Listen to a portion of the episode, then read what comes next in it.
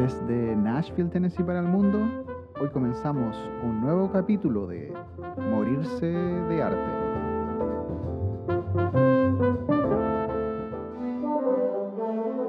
Hoy conversaremos con un destacado fagotista chileno en Europa. Desde Austria, hoy conversamos con Diego Llanos. Hola Diego, ¿cómo estás? Hola Víctor, ¿cómo estás tú? Aquí, la verdad, eh, bueno, pasadito medianoche, con muchas velas, eh, encomendando los caminos a Leguá para que se abran todos. Estamos buen puerto. Eh, bien. bien, bien, bien. ¿Y tú? Bien, oye, ¿dónde estás? En, esto, en estos momentos estoy en, en, el, en el cuarto donde, del apartamento que vivo, en la calle Gernagasse de la ciudad de Viena, Austria. Oh, bien. Estoy exactamente como con 3, 4 grados en el exterior bueno, y acá la casa son calefacción, obviamente. Eh, ahí estoy ubicado exactamente. Wow, pleno invierno, ¿no? Pleno invierno, así, así mismo es.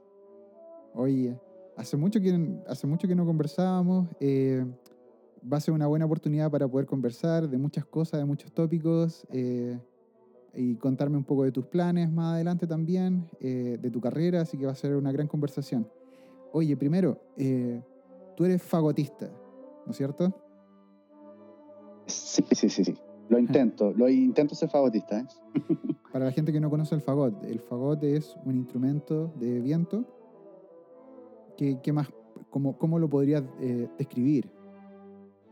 El fagot es un instrumento eh, de viento madera situado en la orquesta, en el grupo de los aerófonos, y esto ocupa la frecuencia más grave de todo ese grupo. ¿Qué quiero decir con ese grupo?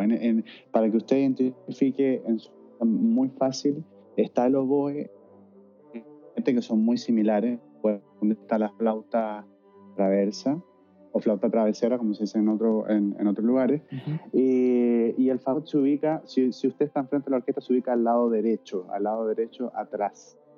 Entonces el fagot usted lo va a ver como, digámoslo coloquialmente, como un palo bien largo que se toca de manera en diagonal y lo va a reconocer eh, de esa forma.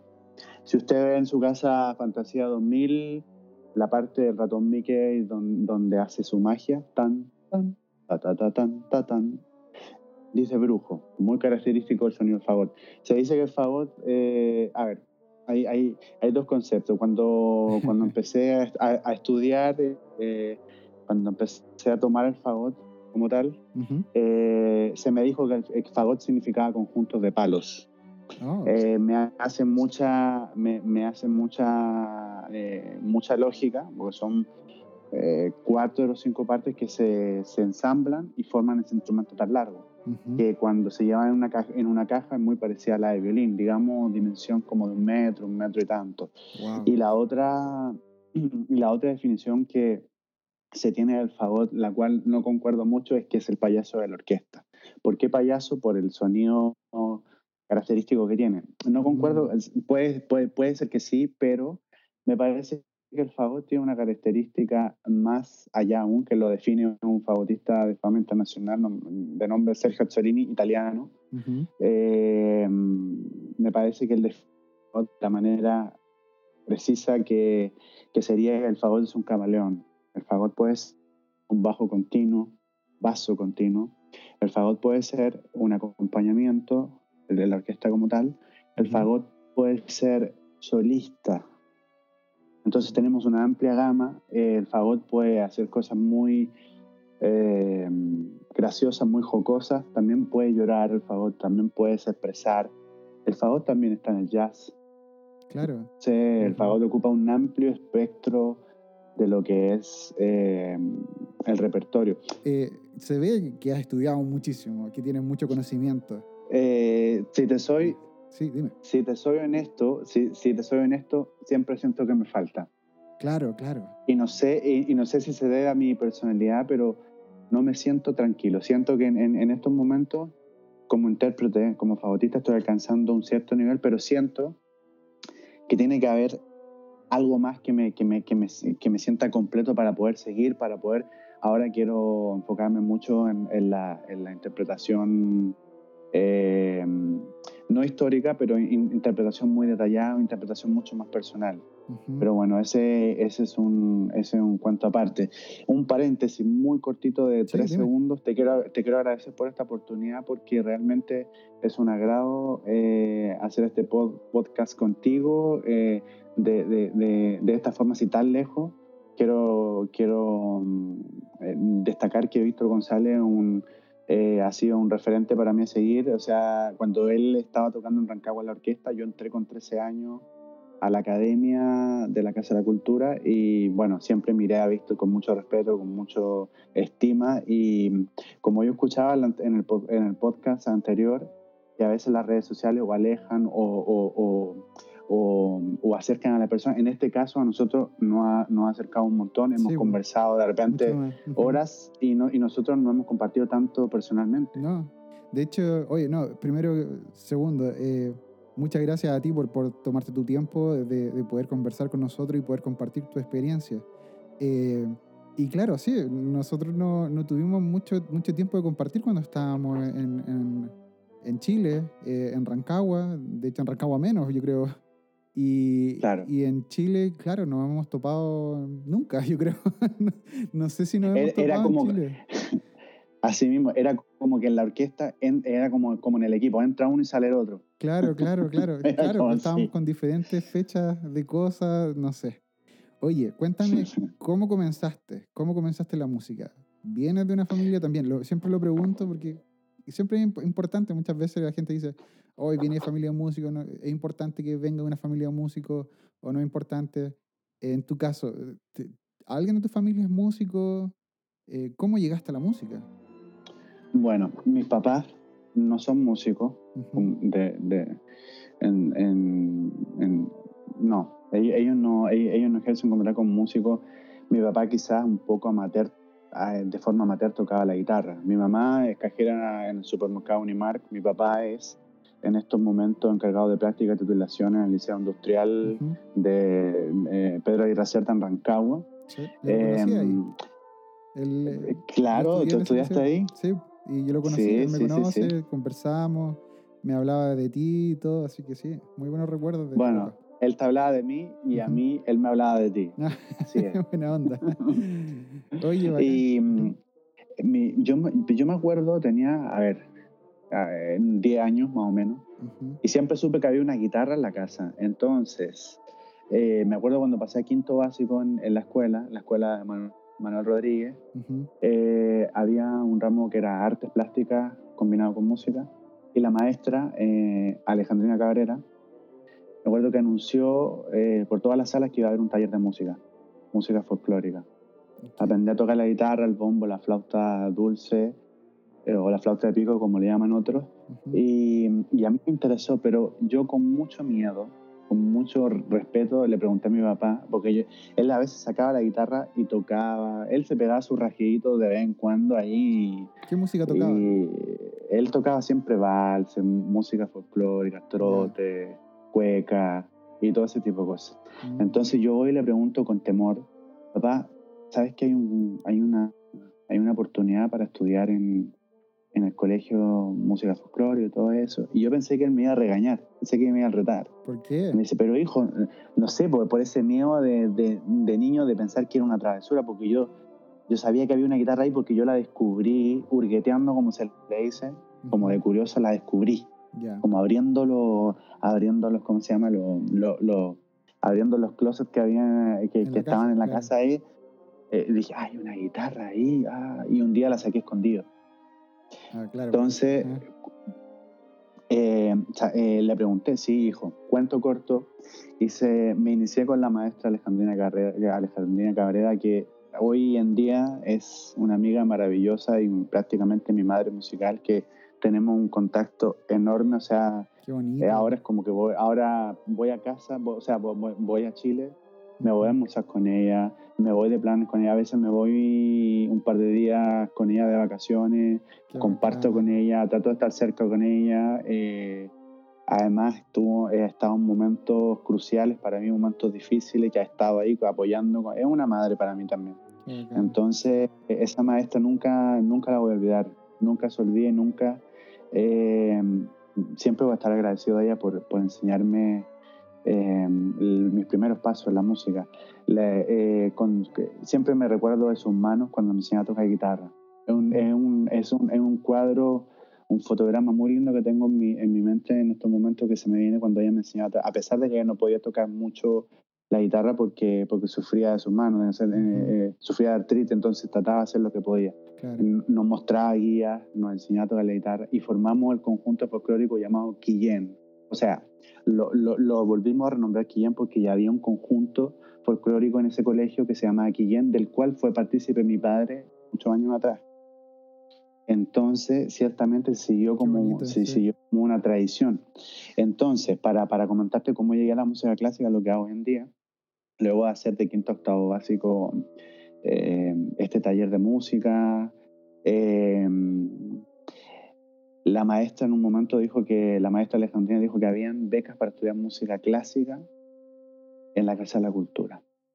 En esos momentos, como los alumnos que más mostrábamos interés en el taller, eh, era mi hermano Hugo Alonso, que es eh, pianista, para, para, el que no lo conoce. También conocí en Rancagua. probablemente, probablemente él, él, él, él, es muy famoso en realidad. Y em, eh, Braulio, que era otro amigo más, y, y, yo en este caso. Entonces, de, de los tres fuimos eh, a averiguar nosotros dos con Alonso. Alonso se inclinó por el piano. Alonso le gustaba el piano y fue a la gobernación a presentarse para las becas con Jeremías Cáceres. Sí, el Gemo. Entonces, yo en este caso me fui a la Casa de la Cultura con la idea de estudiar eh, clarinete o violín. Imagínate tú lo que te estoy diciendo, clarinete o violín. claro, no te imagino, no te imagino ese instrumento. Dos de los instrumentos quemados, no, quemados no, no, no, es una mentira, eso, eso es falso, eso es falso. A ver, eh, me encantan todos los instrumentos. Eh, dije, no, me gustaría estudiar o, violín o clarinete. Y Elizabeth, que era la secretaria en, eso, en esos momentos, me dice, eh, ¿sabes qué? Tenemos becas para estudiar con trabajo y favor. Piénsalo, vuelva a la tarde, vuelva a la tarde, y, y, me dice que quiere, que quiere elegir. Me fui para la casa, busqué en el diccionario con trabajo, favor. Leí con trabajo, favor. me va a perdonar con mucho respeto y mucha estima que yo te tengo, pero, pero veí con trabajo no me llamó mucho la atención. Ya, se termina la entrevista. Adiós. Ahí se termina. pero bueno, sí, eh, hay que ser. Hay que ser. y, eh, pero favor, el favor me, me entró por la curiosidad. Claro. Todavía, todavía soy curioso. Todavía no sé lo que es, no. no. Em, mira, ingresé a estudiar favor con la enorme curiosidad de lo que era. Eh, estuve tres, cuatro, cinco meses estudiando y lo único que quería, Víctor, por Dios, era retirarme. ¡Wow! Es un instrumento muy eh, difícil, la profesora muy difícil. ¿Qué, era lo difícil? Odiaba, odiaba el sonido del instrumento al, al, al, al, principio. Era Todo yo no creo que no hay ningún instrumento que suene bonito al principio. A lo mejor el violín, como que podéis pasarlo como ya los primeros. Igual es horrible el violín al, principio. Pero. Es que. Pero por último, pasar como un, umbral, un umbral y, y, después, como que ya, eh, ya suena un poco más y todo, y es como ya igual que el contrabajo, es como toca el contrabajo y son años, años, así como, ¿y cuándo esto va a sonar bonito? ¿Cuándo?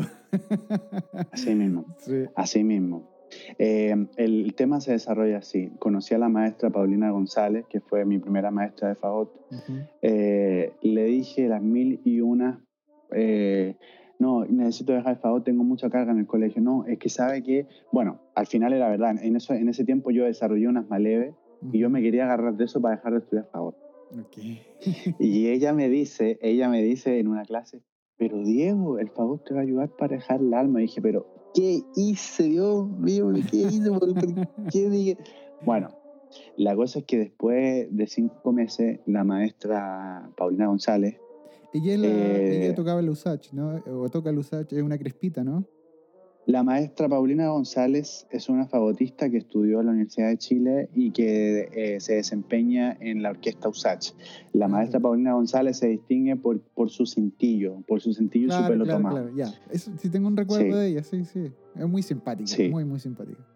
Una muy buena maestra y ahora te voy a contar después de, de la anécdota de dónde Ajá. me enamoré del fagot, te voy, a, te voy a contar lo que es Paulina González. Ok. Eh, me acuerdo que después de cinco, cinco, cinco meses de odiar el fagot, Ujú. la maestra trajo su, su instrumento y se puso a estudiar porque tenía que tocar algo, algo tenía que, que tocar en, en- en su orquesta, tenía un concierto y se puso a estudiar eh, antes de la clase. Entonces yo llegué antes, tuve la fortuna de llegar antes, se puso a estudiar. Y dije, Dios mío, cómo suena de lindo ese instrumento. Sí. Me enamoré, fue amor, este, fue amor a primer oído, para decirlo de alguna forma.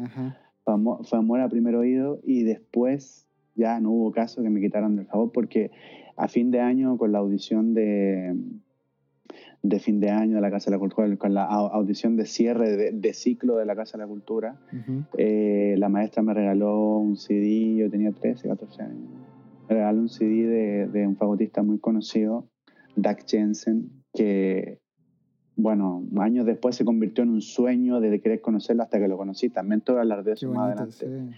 Pero, pero mm, escuchaba ese disco todos los días, lo- le daba, le daba, le daba. Ah, Así, así como esos cassettes que tú terminabas de escuchar y lo sacabas de la radio, le ponías el lápiz pasta y lo, daba, lo rebobinabas rápido para volver, Claro. para volver a escuchar. El disco era igual, el disco. Lo, el le ponía eh, en 30.000 repetición vueltas, sí. el, el, el modo en modo repetición, escuchaba, escuchaba. Bueno, Oye, dos cosas. Eh, lo primero que decía eso de escuchar a los profesores. Recuerdo que cuando estaba en la Casa de la Cultura también estudiando, eh, era un evento cuando había un profesor tocando. Siempre me acuerdo que era como, oye, mira, el profesor está estudiando, no sé. Y llegaban muy buenos profesores a, la Casa de la Cultura. eh, muy, muy buenos profesores, de muy buen nivel. No sé cómo se hizo la audición para Claro. traer a estos profesores, a estos profesores pero, claro, me acuerdo, no sé, que un profesor de violín estaba estudiando y todos así como en la ventana escuchándolo. Y decía, "Ah, imagínate, porque Claro. claro, eh, para la gente que, que es de región lo va a entender. eh, o sea, la gente que es de Santiago tal vez no lo entienda tanto, pero eh, para nosotros es un evento que una persona así de ese nivel esté una- en, en una región y siendo que Rancagua está al lado, a una hora de Santiago. No, no a tenemos, una hora, Santiago. no, no tenemos esa Eh, posibilidad. Imagínate. Eso lo comparto contigo. Sí. sí. Y el segundo, lo segundo era el tema de. Bueno, y lo otro que también es- escuché yo también. eh, mi, mi primer profesor fue Santiago Espinosa y el Chago. Y también Chago. yo lo escuché tocar una vez. eh, él tenía que dar, tenía que tocar algo, no me acuerdo, para una audición o no sé qué era. Y, y se puso a tocar, ¿no? No recuerdo ahora qué era. Creo que era. eh, bueno, no voy a, no voy a recordar. eh, pero no era, no era del repertorio típico de contrabajo, una gavota. Y usaba armónico y todo. Y yo quedé, yo quedé impactado. Era como, ¿cómo puede sonar este instrumento así? ¿Cómo puede? Y yo después trataba de imitar, cuando ya él se fue la tarde y todo, trataba de buscar dónde estaban eso, dónde estaban los armónicos. Era como, ¿cómo lo hice? ¿Cómo lo hice? Como que encontré un armónico y era, oh, lo más bonito del mundo. Así como, oh, a lo mejor algún día voy a poder tocar esto. Así como, oh, increíble. Y después, al, al tiempo después, y cuando postulé a la, a la Chile, entré con la gabota, toqué eso. Y fue como un sueño también. Eh, Momentos muy lindos. sí. Momentos muy lindos. y lo otro, lo Sí. del disco, también es otra cosa que también es, como le decimos acá, es un big deal.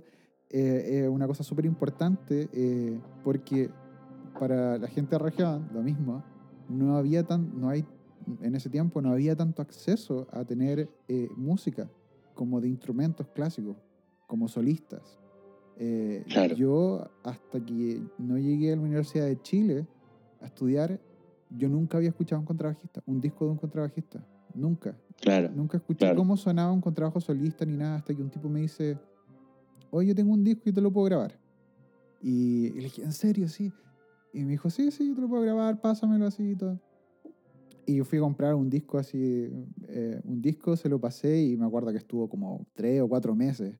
Y como que ya después del segundo o tercer mes le dije, oye, ¿te acordás que te pasé un disco para grabarlo? Eh, me dice, ah, sí, sí, verdad, te lo voy a traer, te lo voy a traer. Y no me lo traía nunca, hasta que un día ya, ya, ya lo había dado por perdido. Dije, ya, filo. Y me, me trae dos discos así. Me dice, oye, no sé dónde está, dejé, dejé tu disco, no sé dónde quedó, pero bueno, aquí te, te grabé dos. Y lo mismo, Mira. yo quedé impactado, impactado. Y claro, en ese tiempo tampoco ni siquiera tenía las pistas. Era un disco así en un disco, un disco en blanco que estaba grabado en un Claro. montón de conciertos solistas. Entonces yo Así. no nunca supe quién era hasta que después, más tarde, pude un poco conocer la versión, eh, pero no sabía quién era el solista. Sabía que era un concierto para contrabajo. Lo único que sabía era como, no, esto es una cosa de otro mundo. Me explotó la cabeza. Claro. Bueno, ese, Es que sí. ese, era el, ese era el tema, que nosotros en ese momento, con todos los factores que tú estás mencionando, éramos analfabetos musicales como tal. Ajá. Analfabetos musicales, o sea, no, no, no estábamos enterados de, de, de lo que era nuestro instrumento, no sabíamos, y obviamente contábamos con la fortuna de poder escuchar a los maestros que iban a, a la academia en Rancagua ajá. y pod- podíamos escuchar cómo estudiaban, podíamos obtener eh, eh, estas regalías como los discos y todo eso. Y, y yo, en, en esto, bueno, en ese momento quizás yo no lo entendía mucho, pero ahora que lo digo, eh, eso fue un tesoro porque al final nosotros no- nos enteramos por, ese lado de cómo iban sucediendo las cosas, cómo era la música. Eh, era algo súper, si, si te pones a analizarlo desde un punto de vista más emocional, algo súper afectivo, algo súper eh, emotivo, eh, algo muy lindo, porque hay lugares que no, que quizás no, no lo que hablábamos del centralismo, que, que, que quizás para nosotros era una gran cosa que a regiones, a- a- a- que era al ladito de Santiago, pero que, que fueran a hacer clases maestros de orquesta ya eh, profesionales del país, se, fu- se fueran para allá a, a poder enseñarnos, era de verdad algo muy valioso. Claro, eso- Em, eh, sí, dime. eso. Eh, no, lo, lo que yo quería de- destacarte que eh, yo también, de la maestra Paulina González, también sa- saqué las mejores experiencias y lecciones de, de vida del fagot, porque ella fue la primera maestra en hacerme ver, en, en, en, en, re- encargarse de hacerme saber en lo que me estaba metiendo. ¿A qué me refiero? Importante. La maestra fue la maestra fue la primera que me dijo, si tú vas a estudiar fagot, si tú te vas a dedicar a esto, tienes que hacerlo al 100%. Y aquí lo más importante es la disciplina, es estar siempre dispuesto, eh, es estudiar, es, trabajar por las cosas y siempre, Víctor, eh, siempre con la maestra Paulina González eh, tuvimos esa, relación de recíproca que, que a mí me gustaba estudiar, eh, a mí me gustaba que me, que, bueno, a mí me gustaba que ella viera que yo estudiara, una, una cosa así. Eh, a pesar de que yo, de los 13 a los 18 años, yo te puedo ser eh, honestamente que compartíamos dos instrumentos para cinco o seis personas, eso quiere decir que yo estudiaba uno o dos días a la semana, lo que es nada para un músico clásico, debo, claro. debo destacarlo.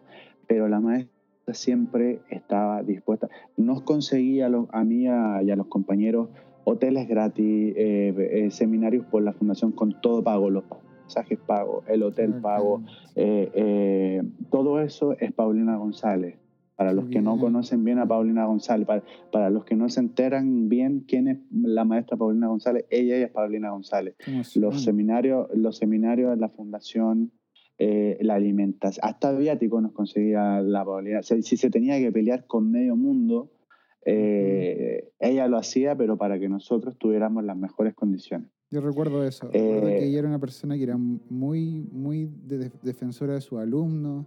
No le importaba eh, su puesto ni nada, le importaba solamente su alumno y que, y que pudieran estar bien. Y, y, o sea, me emociona mucho escuchar eso de que tan jugada, wow. Y, y yo no, no, sabía eso de que había conseguido todas estas cosas a ustedes. Wow, increíble. No, ella, ella, ella, ella, um, ella hizo eso. Yo no sé cómo habrá sucedido con los otros maestros, pero eh, la maestra Paulina González sí eh, hacía todas esas cosas por nosotros. Qué bien, wow.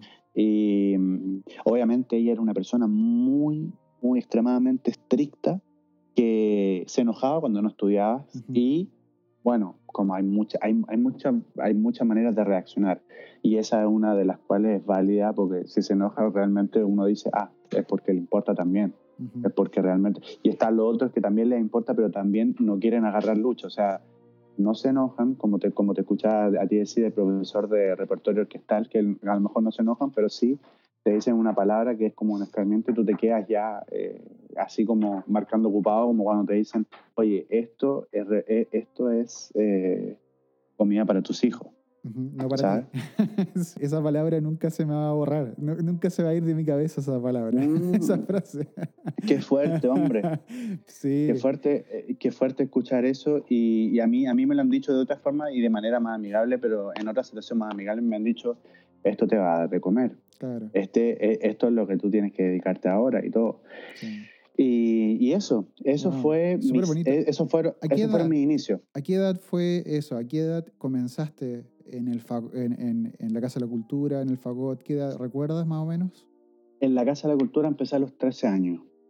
13, wow, bien. Y, y, a, y a estudiar Fagot ya de manera profesional, ya, ya de manera, no, profesional no, ya de manera seria en una universidad fue a los 18 años. Wow, bien. O sea que yo puedo, yo puedo decir, de verdad, puedo, puedo decir que yo aprendí mis primeras nociones del fagot de los 13 a los 18 años, pero ya a los 18 empecé a estudiar el fagot en profundidad como tal, empecé a estudiar seriamente el instrumento. Y eh, cuando estaba en esa, desde los 13 años en adelante, te pusiste a investigar, también eres igual como eres ahora, eh, investigaba acerca de la música, ¿Eres como súper detallista en eso o antes era como tocabas nomás? No mucho, no mucho. Em, la verdad es que yo estaba, estaba dudando si estudiar, eh, ser músico o estudiar ingeniería comercial. Por eso mismo yo ingresé a estudiar el Liceo Comercial Diego Portales para ver, para ver qué era lo que realmente me movía. Obviamente estudié, bueno, estudié contabilidad, otra cosa también diferente. Pero también ahí me di cuenta que, que, bueno, a mí siempre me han apasionado los números, a mí me gustan los números. yo me acuerdo que en, en, las clases de primero medio, eh, el maestro Bruno Acuña, Bruno Acuña Sampés, eh, yo si algo tengo eh, de rasgo en mi personalidad, me, me me encanta memorizarme los nombres de todas las personas. Víctor Manuel González Quesada, oh, o, no es así. sí. Oye, yo soy terrible para los nombres, o sea, me dicen un nombre y se me olvida. Ahora he tenido que buscar formas para, para em, eh, eh, poder aprenderme los nombres porque, por ejemplo, en, reuniones, en meetings, es súper importante saberse los nombres, entonces como hay tips como que te dicen cuando te dan el nombre, repetirlo cada vez, por ejemplo, si conoces a John, decir, hola, soy, entonces no sé, pues John, entonces, ¿qué haces tú, John? Entonces, y así para memorizar. Si no tengo esas técnicas, me, me voy, me, voy la cresta, ¿no? Soy súper malo, tengo mala memoria, pero tengo buena memoria en, en ¿cómo se llama? En recuerdo de situaciones. Importante. Situaciones, sí. Y eso, de hecho, el otro día estuve buscando porque ya siento que es como, como algo médico, como que puedo recordar mucho, muchas situaciones, demasiadas. Entonces, como mm. que recuerdo muchos detalles de las cosas y todo. Pero bueno, el tema es que no sé si a lo mejor eso está relacionado con la música. ¿Tú crees? Puede ser. Puede ser algo de, de algo cognitivo, puede ser algo, algo, algo relacionado a eso, a la, retención también. Claro, porque también se usa un poco la memoria emotiva eh, para poder interpretar, ¿no? Eh, sí. Yo creo que, no sé si, siempre hablan de que hay muchas formas de interpretación y todo, pero ah, bueno, sí, he estudiado varias formas de interpretación, he estudiado por muchos años interpretación, pero para mí, no sé, lo más natural eh, es relacionar la música con sentimientos, con emociones. No sé si es lo mismo para ti. Eh, hay un Depende. Obviamente hay un estudio de la música y todo, hay un estudio de dónde va la frase, hacia dónde va, claro, dónde resuelve y todo eso. Eh, pero después de todo eso, eso es como, como analizar, eh, no sé, el discurso, cómo va, cómo va a ser. Pero detrás de todo eso es como, ya, lo analizo, lo tengo dentro de mi cabeza y todo, pero para mí es como como lo más importante es como se me vienen imágenes, se me vienen eh, palabras, eh, cuando uno toca, es como hablar, no, no piensas, eh, no es como que uno, no sé, para mí, sorry, pero es como, no siento que es como que estoy, mientras estoy hablando, no estoy pensando si un sustantivo un predicado, no sé, no sé si me entiende. Eh, sí. Entonces para mí es como el discurso solamente, el discurso, el, lo que me, me lleva, lo que me, me, lleva hacia atrás, a qué recuerdo y qué es lo que quiero proyectar.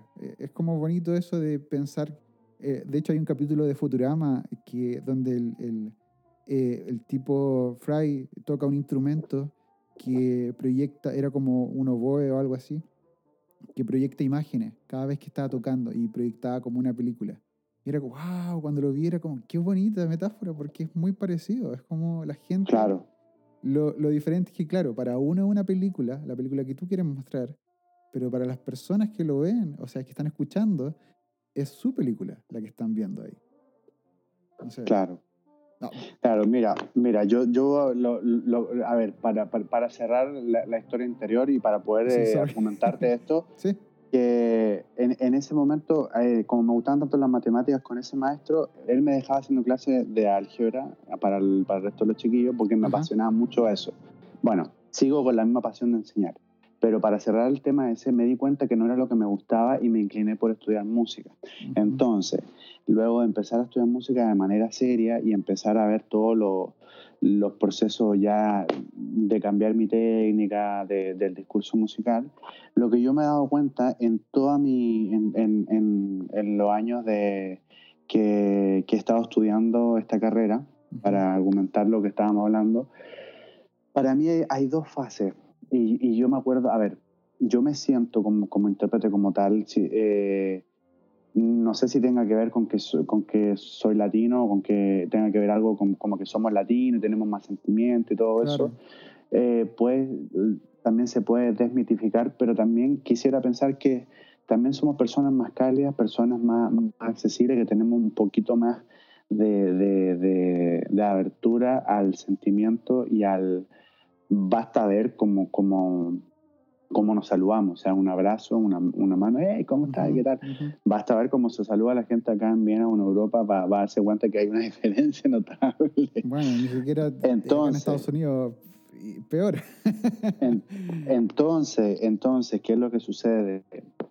Eh, muchas veces uno piensa que eso es lo que te lleva a una interpretación óptima lo ah, cual lo comparto, lo cual comparto concretamente de formar una imagen, tener una historia, tener un sentimiento, pero creo que como intérprete, a mi parecer, debería ser el último paso. O, o, o ser el vehículo que te impulsa a través de la técnica a llevar una interpretación fijada a esto. Una interpretación, eh, una interpretación completa de, de emociones, pero carente de técnica no es una interpretación del todo eh, completa. Una interpretación eh, completa de técnica pero carente de sentimiento es un MIDI. Claro, claro. Es, es, es, es, como componer con el final en Sibelius, colocar el, MIDI y ya mismo, El mismo ejemplo siempre doy y, digo, tocar notas, tocar notas, para eso pongo el final, ¿cachai? Si no, Exactamente. y, y, esto es transversal eh, en todos los estilos de música. Y, eso, ¿cachai? La técnica está al servicio de la música, no la música al servicio de la técnica. Entonces, yo sí, no, no voy en ese sentido de decir de que, claro, no es solamente todo un sentimiento y todo, no, tampoco se trata de eso, ¿cachai? Tampoco se trata de decir, oh, ya tengo el, sentimiento y, y, voy a estudiar esta pieza con sentimiento. No, tampoco hay que, hay que buscársela, hay que trabajar la pieza, hay que entenderla, por qué va a este lugar. Y eso va en todo, en jazz y todo. Y, claro. Y, y claro, pero para mí siempre es como súper importante, como después de todo eso, como darle el, como el, el marco simbólico, se podría decir, no sé, como eh, ponerle a situar dónde, por qué estoy haciendo esto, ¿por qué, claro. a qué va? No sé, hay, hay interpretaciones, por ejemplo, cuando tú escuchas a, niños tocando, no sé, Sibelius o cosas así, hay una diferencia entre escuchar a, Jacqueline Dupré o escuchar a una niña de prodigia de 7 años tocando. hay una gran diferencia porque eh, lo que hay detrás no creo que, que son las notas. Las notas son las mismas. Eh, la técnica puede que sea, obviamente que Kathleen Dupré tiene una técnica increíble, pero todo, pero eh, además del sonido y todo lo demás, pero eh, no creo que sea eso solamente. Son más cosas. El, ser, Claro. el, el intérprete es, eh, es- son varios pasos más adelante lo que nos diferencia una cosa de otra y lo que nos diferencia Claro. de finales, pues, obviamente, de poner el final y que, y, y que nos reemplace en algún momento. Exactamente. Pero sí, y por eso ahí es donde está la discusión. Dice, algún día los robots nos reemplazar- reemplazarán a los músicos y no, nunca. Sí, sí, sí, sí, ¿cachai? sí. Nunca, nunca los van a reemplazar. Porque hay algo mucho más allá, ¿cachai? Eh, dentro de las notas. Las notas son, eh, bueno, Streicher era, decía que eran como cagaditas de mosca. era súper súper técnico para decirlo, pero que la música era más que eso. Y hay, hay hartos intérpretes que, que hablaban de eso. Creo que, creo que un ejemplo muy, muy claro de lo que se puede, donde más creo yo que se puede sacar eh, provecho de, de este tema, es eh, la música de Bach, por ejemplo. Ujú, Eh, tú puedes sacar mucho, puedes sacar mucho provecho y puedes aprender un montón. Eh, pongamos un ejemplo con las versiones de cello. ajá, O sea, tú te vas a dar cuenta ahí que eh, existe una visión de, por ejemplo, Tortelier, un, un gran chelista francés, si no me equivoco. sí, hay una versión de Tortelier, hay una versión de el famoso Yoyoma, hay una versión de Rostropovich. Eh, claro, hay una versión de Gabriel Lipkin, que es un, un- un nuevo, un, un joven, que, bueno, él vive en Viena. Eh, Casals. Exactamente. eh, y ahí tú te vas a dar cuenta cuán, cuán diferente discierne una opinión Claro. de otra o un sentimiento de otro. Hay un, hay un ruso también. ¿Cómo se llama este ruso? Hay un ruso que fue alumno de, de Rostropovich. Eh, mm, Bueno, él también, él, eh, es- es- también eh, eh, hay, eh, con él se nota la diferencia. Él estudió con Rostropovich, pero su versión es totalmente distinta a la de Rostropovich. claro. Dime, Claro. dime. Y sigue, sigue diciendo. Hay un, hay un video, por ejemplo, eh, a ver, nosotros también le robamos un poquito a la suite de Bach porque en algún momento tocamos Bach en el fagot, que no es lo mismo, obviamente, pero lo hacemos como repertorio para aprender de esta música. eh, también es, es un recurso técnico invaluable, un recurso interpretativo, un recurso para mejorar tu respiración. Es un recurso eh, inva- eh, incalculable, in- invaluable en todos los sentidos. Entonces, hay maestros que te dicen, en cuanto, yo me refiero ahora al fagot, eh, que te dicen, toca Bach eh, poniendo, eh, identificando muy, muy bien los pesos, por ejemplo. Tar- eh, perdón por la, por la afinación, yo, Sí, yo- no yo no, soy un cantante, pero están los otros que se que, que están los otros que se apoyan más en la estructura armónica y lo hacen Ajá. diferente o sea ese sol mayor que tiene al, co- eh, al comienzo en, en eso en, en, en, en, en- en esos tempos luego que cambia la, la la armonía do mayor, ahí hacer un cambio. Pero están los otros que se enfocan más en el bajo, están los otros que se también en la interpretación. Si es nota pegada, un poquito más legato, un poquito más junto, y si es nota arpegio o in- eh, eh, intervalo de, de- mayor que una segunda, hacer un poquito más separado. Están esos músicos que juegan más con la articulación, que juegan más con, con, con, con la estructura armónica, que juegan más con, con, por ejemplo, Tortellí hay un video muy conocido que anda, que anda dando vueltas por el Facebook que dice como una ola del mar. Eh, Claro. él, él, él, él hace, él hace una mezcla de los dos que me encanta. Él, él toma el chelo y dice, esto tiene que ser como una ola de mar, así. eh, Ujú. Es muy bonita su suite. versión. Sí. Y el, muy el otro versión. que te decía, me acordé ahora, es Micha Maski. Él es. Sí. que a mí es mi favorita. Eh, he, escuchado muchas versiones, no sé si es- especialmente, no, es- especialmente en, en alguno de los movimientos de la suite, pero Michamaski me gusta muchísimo, muchísimo como toca y es muy, es, muy así, eh, como, no sé, como tiene que ser para mí de cierta forma, como lo interpreto yo, que, que se mueve mucho más la melodía, no es tan estancada, Claro. no es tan dura, no es tan, Que tan, vive. tan alemana, no es tan así como, oh, no. Es como, está vivo. Claro, sí, claro. Es como más bonita, es como más simple. No, no es simple, pero no es la, no- la palabra no es simple, pero es como se mueve un poco más, se mueve más. Eh, Claro. Es más viva la, la melodía. Es, es bellísimo. Si pueden escuchar la suite de Michamaski, escúchenla, está en YouTube y todo.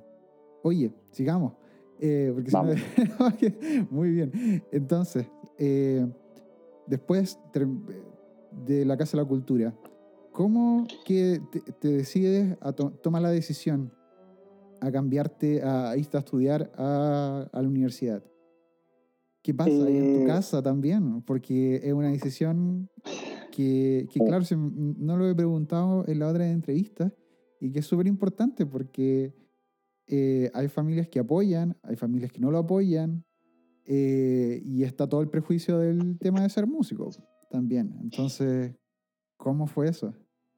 Eh, cuando ya me decidí por estudiar música, se lo comuniqué a mis padres. Siempre me recuerdo en el living de la casa conversando con los dos. Eh, quiero ser músico, quiero estudiar música. Y bueno, con mis padres tengo una excelente re- relación hoy en día, pero en ese momento quizás yo me sent- eh, por, por una cosa maternal me, me- sentía más cercano a mi, a mi mamá. O sea, la relación era más fluida con mi mamá, con mi papá también tenía buena relación, pero Ujú. hablaba siempre más con mi mamá. Entonces, en ese momento eh, pasó algo inesperado porque yo dije, voy a ser músico, quiero ser músico. Eh, mi a mi mamá le dio un poco de temor porque no, no sabía muy bien esto de ser músico, por lo cual mm, eh, ella manifestó un poquito de preocupación, Claro. pero de buena forma. Pero la, la primera persona que, que me dijo así desde el primer momento, Diego, yo voy a estar contigo en todas y, y me la voy a jugar por ti, fue mi papá. Qué bien. Nunca, nunca más se me olvida esa conversación. Y ya después, con el tiempo, como mis papás se enteraron que nosotros con mi hermano no, no iba bien, que estaban las becas de la fundación, que nosotros eh, no iba bien en tal cosa, que íbamos a hacer clase con, con la beca monitores de la fundación, que la beca al teatro municipal, bla, bla, bla, y todo ese tipo de cosas, eh, ellos se quedaron tranquilos bien. ellos, ellos se quedaron tranquilos cuando, cuando mi, eh, mi, mi profesor después de la universidad hablaba con ellos, porque después de- del proceso de decir, quiero ser músico, venía la adquisición de un instrumento. Ujú. Y eso fue un poco com- complejo para la realidad Claro. que tiene mi familia. Ujú. Entonces, mi- mis padres en ese momento eh, eh, se decidieron también y, y me apoyaron. Tengo la fortuna de decir que mis padres me han apoyado desde el inicio de mi carrera hasta el día de hoy con Crece y, y me siento afortunado de poder decirlo eh, aquí porque mm, es cuando yo siempre pensé que debía ser así, pero cuando me enteré que habían compañeros que sus padres no los apoyaban, que quizás tenían que humildemente y con mucho respeto tenían que fregar platos por ahí para, para poder pagarse su carrera eh, y esforzarse de ese estilo, yo dije, Dios mío, esto, esto es algo que, que, que no sucede en todas las casas. Entonces, para mí eh, fue, fue algo muy lindo de ver. Es algo lindo de ver porque hasta el día de hoy mis padres están contentísimos con lo que estamos haciendo con mi hermano, con, con las cosas que estamos viviendo hoy en día. Eh, si bien es cierto, hay un, hay un este, eh, eh, es que yo no sé si esto da para conversar, es- esto da para conversar una noche, un- dos noches, eh, porque son, son muchas cosas, Víctor, porque es como hablar desde que estudiamos a la Casa de la Cultura hasta que te digo, hoy en día, 2019, yo vivo con mi hermano en un apartamento en Viena, por ejemplo. Entonces, todo, ese, todo eso que transcurrió en, todo, en todos esos años, mis papás han estado ahí. Qué bueno. Y mis papás han entendido, mis papás se han subido de una forma impresionante al tren con nosotros, o sea, eh, están con nosotros, ellos escuchan, yo debo reconocer que ellos escuchan más música clásica que yo. Wow. Eh, yo me acuerdo que hace poco hice una audición, eh, e hice una simulación de audición con los dos ahí, y con, y con mis perras, soy, soy fan de mis perras. con las dos perritas ahí, mis papás sentados en el, en el living, le hice una audición de favor a ellos y las apreciaciones que me daban, caramba, yo decía, mira, Mira qué tipo de Es que, apreciación. claro, ya después eh, las personas que están ahí como eh, cuando están escuchando, van a la, toda la audición y cosas así, ya luego tienen un oído ya, ya perfeccionado, ya, ya pulido. Eh, por ejemplo, acá me pasa con Laura, que Laura sabe, mu- escu- sabe escuchar muy bien ahora. O sea, por ejemplo, con todo este tiempo de escuchar clásicos, escuchar jazz y diferentes cosas, como que yo le pregunto, no por- porque es bonito preguntarle, sino porque sé que voy a- va a tener un, un feedback ¿cachai? Eh, que va a ser súper real, sincero. Sí, voy a tener Claro. una, una persona que me va a estar diciendo, oye, sí, sabes que mira, aquí eh, esto no está sonando bien o esto no suena muy bien. Eh, o ella, por ejemplo, hay cosas que me he dado cuenta, no sé.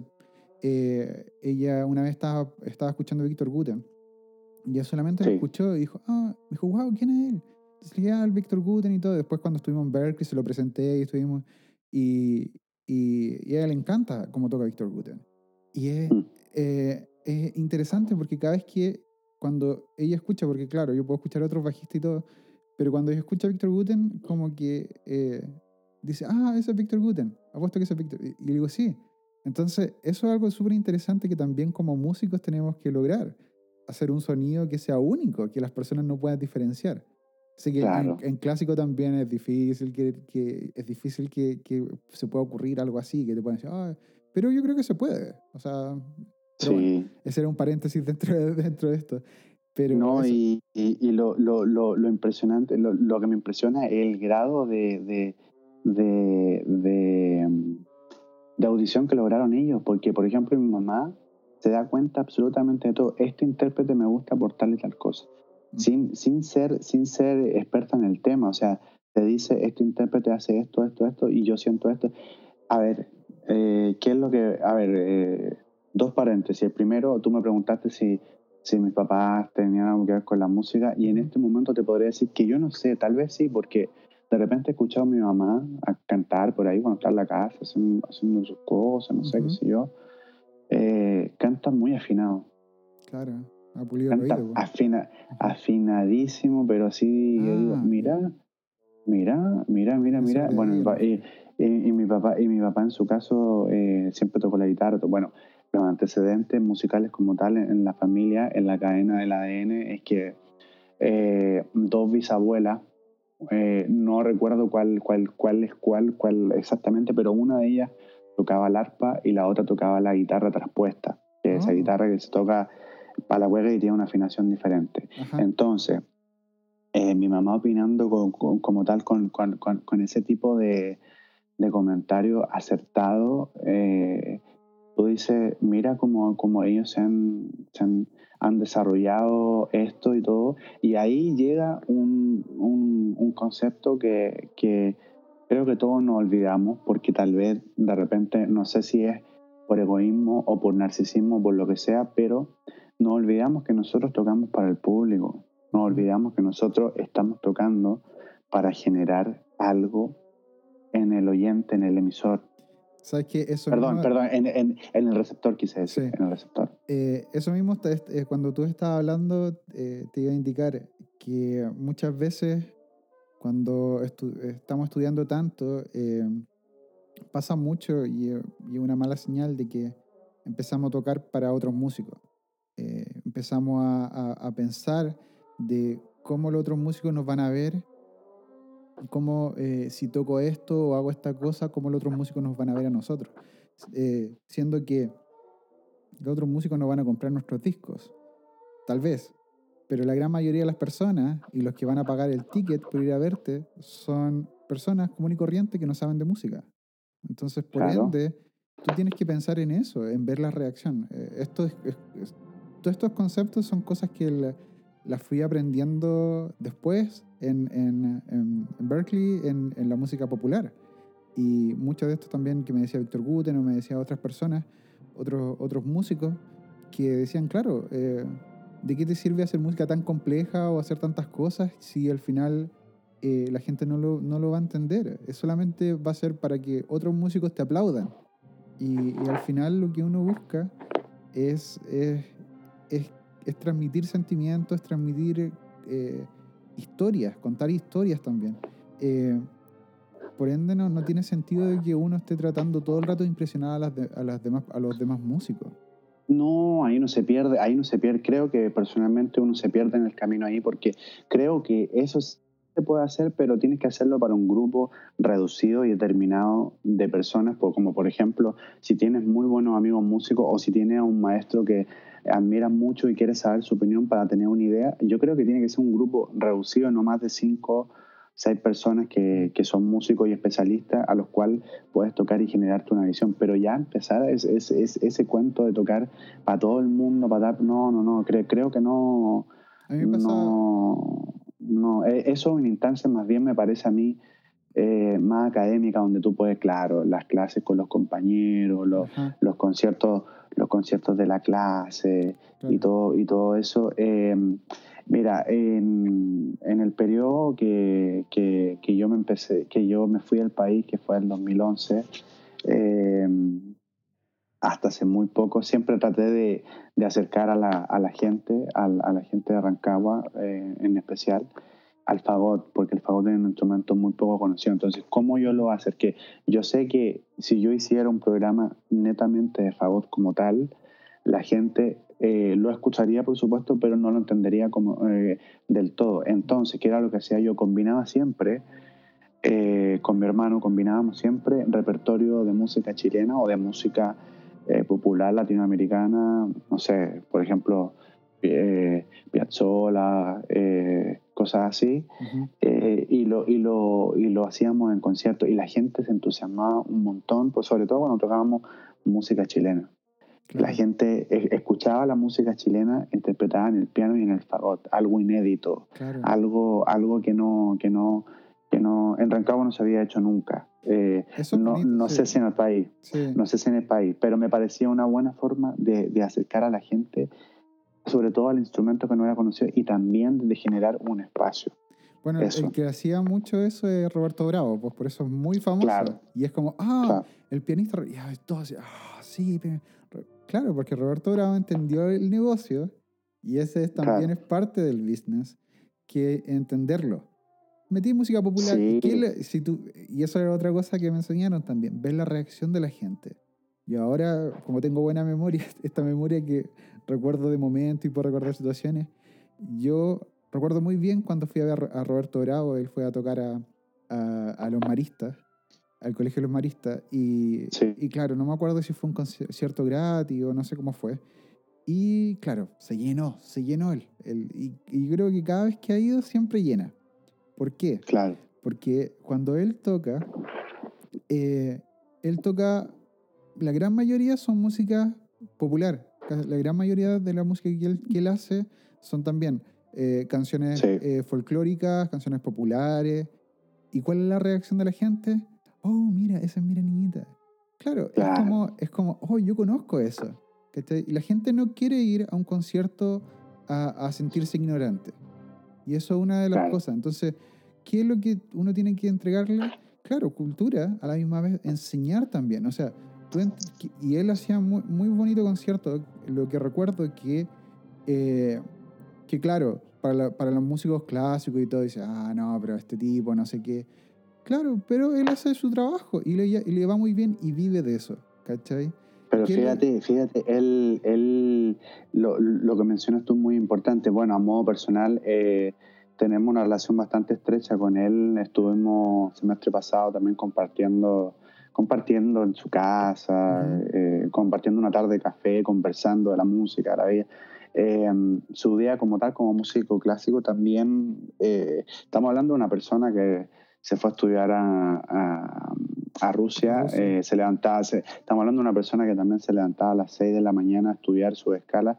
A las 6 de la mañana digo porque no había más salas para estudiar y el que no estudiaba es que lo echaban del país. Era una cosa que te decían, o tú, eh, usted se vino a estudiar acá y no a turistear. Entonces, es un tipo también, como dices tú, que la tiene bastante clara, lo cual es totalmente válido. Y él también ya está en un nivel de, de hacer cosas, eh, hace de todo eh, el maestro Bravo, porque ahora me acuerdo lo último que escuchamos de él, que tuvimos acceso privilegiado con Alonso, eh, con Hugo Alonso, eh, su disco de Bach.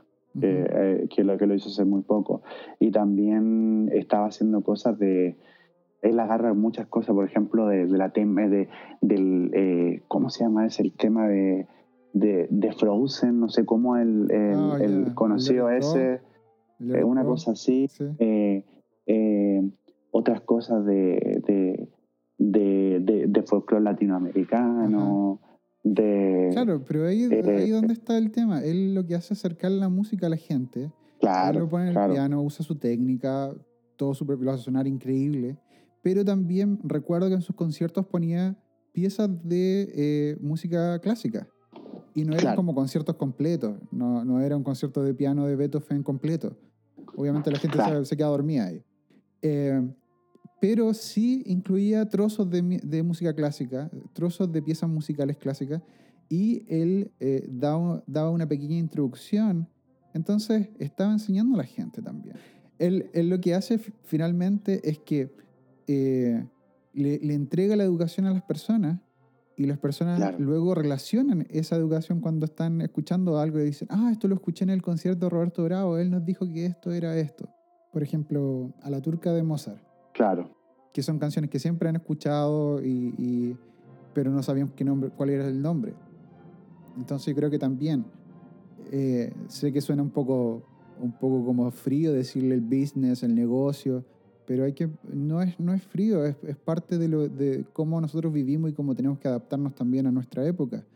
Y, es parte de, es parte de, y, y, este artista en especial tiene, a ver, nosotros que hemos compartido música de Manuel tiene un tema energético importante que creo que él también sabe elegir muy bien su repertorio con lo que él mejor se siente para dar al público. Eh, un tipo que trabaja mucho la parte espiritual. Eso es muy admirable de, de, de, Roberto Bravo también. Hace poco nos mostró unas grabaciones que hizo, a ver, si no me equivoco, de un compositor de música anime eh, coreano Jiruma creo que es el nombre. Wow, Jiruma. Unas cosas, pero preciosas que él hacía en el piano, pero que tú decías, pero ya, esto es acercar también a otro bueno, tú sabes también ahí que la, eh, los coreanos tienen su, su, su, también su espiritualidad y todo ese tipo de cosas. Algunos, algunos van mucho al budismo, otros salen mucho del taoísmo y todo ese tipo de cosas. Entonces, eh, Roberto yo estoy, pegado con el, yo estoy pegado en el K-pop. Ah. Ahora estoy escuchando, sí, estoy escuchando a un artista que se llama Kim Lee, que fue famoso en el 2015. Yo llegué súper tarde a la ola. Y, y estábamos ahora recién hablando con Laura porque justo puso un tema, eh, a Leo le encanta, porque por casualidad llegué a un tema y, la empecé a escuchar y, y, esta artista es increíble. Tiene muchos temas como jazz y tiene otras cosas. Ella es pop y tiene unos temas pop así súper, súper buenos. Eh, y después tiene un tema jazz y después tiene un tema así como pop medio electrónico. Y estábamos hablando, claro, eh, los artistas en el K-pop obviamente no es como que ellos producen sus cosas, sino que tienen un productor y ellos son productos más que claro. nada. Acá no sé cómo trabajarán, pero eh, justo lo estábamos escuchando con... Eh, le pongo... A Leo le encantan los videos además. Entonces estábamos escuchando el tema con, con, Leo acá en el estudio y Laura después llegó y dijo, ya, va a ir a comer Leo y todo. Entonces lo tomó y, estuvimos un rato escuchando el tema y después lo llevó. Y después fui al pasillo y estaba tarareando el, la canción que habíamos escuchado. Y le decía, es increíble, no sé cómo lo hacen estos tipos, porque son una máquina, es una máquina, claro. Imagínate, es una fórmula para que a ti te quede esto en la cabeza, para que tú le estés dando vuelta y vuelta. Son una máquina, no, no sé cómo, claro, no sé cómo lo hacen, pero bueno. Oye. Imagínate que el, el eh, bueno, esto es la coda de lo que de lo que decías, pero para terminar, yo hace hace dos, dos, a ver, hace dos años tuve la la linda oportunidad de asistir a un festival de orquesta en Corea, en Seúl, donde conocí gente muy linda. Eh, y ahí, ahí, me enteré, ahí me enteré por qué Gangnam Style.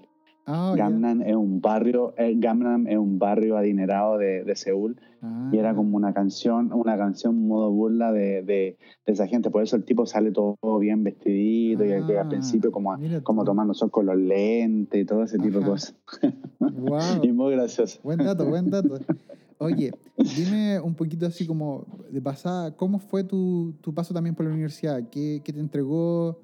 Y después, ¿cómo fue después el paso para poder irte después? o, cuál fue la decisión después para poder irte? Eh, em, bueno, esta es una etapa también muy importante, una etapa decisiva. Eh, para em, eh, hacer una mezcla, empezar como de atrás, del final al principio, conocí una persona fundamental en mi carrera como fagotista, maestro Ezequiel Feingers. Admirado, admirado y querido por mucha gente en el mundo y odiado por mucha gente también. No sé si en todo el mundo, pero, pero por lo menos lo que en Chile lo odiaban mucho. pero ¿dónde fue esto? ¿sabes ¿Qué universidad? En la Universidad Católica, el Instituto de Música IMUC. Campus Oriente. Eh, yo voy a contar solamente lo que, eh, a ver, que, que, yo tengo muchas versiones, que eh, siempre cosas que son ajenas a, nuestro oficio como músico, a, nuestra profesión, que es como el, el, comentario y de esto. Lo que yo voy a plasmar acá es la experiencia que yo tuve con él, que de, de, lo, de, lo, de, los de los 10 años, lo conozco hace 10 años, en los 10 años nunca tuve un problema con él. Eh, tampoco tuve bueno, un tipo, es un tipo muy visionario. Mira, yo voy a contar cómo, cómo es la historia con, con Ezequiel Fangers, un argentino eh, en ese momento solista de la Filarmónica del Teatro Municipal, eh, primer favor absoluto ahí. Eh, en ese tiempo me acuerdo que yo no sabía quién iba a llegar de profesor a la Católica porque en ese justo cambiaron el profesor en ese año. Fue cuando, estaba, ya no, cuando ya no estaba ya no estaba William Hems, que era un, un, un, un estadounidense que, que, tocaba la sinfónica, creo, pero ya no estaba él. Entonces yo fui un día a conocerlo a él, y, pero él me dijo, no, yo ya no voy a estar. Y justo había hecho unos cursos de esos que te nombré, que Paulina González había conseguido. Justo yo antes de la universidad había hecho un par de cursos con Ezequiel y me gustaba mucho la forma de enseñar. Entonces, me acuerdo que un día yo estaba muy angustiado en la casa, ¿quién va a venir a la católica a enseñar? La, la, la, que no se sabe y todo. Y justo llama a él por teléfono a la casa. Me, me llamó mi casa diciendo, eh, hola, hola, ¿qué tal? Eh, está Diego Llanos, porque es argentino. eh, oh, eh, me pasan el teléfono, aló, sí, ¿con quién hablo?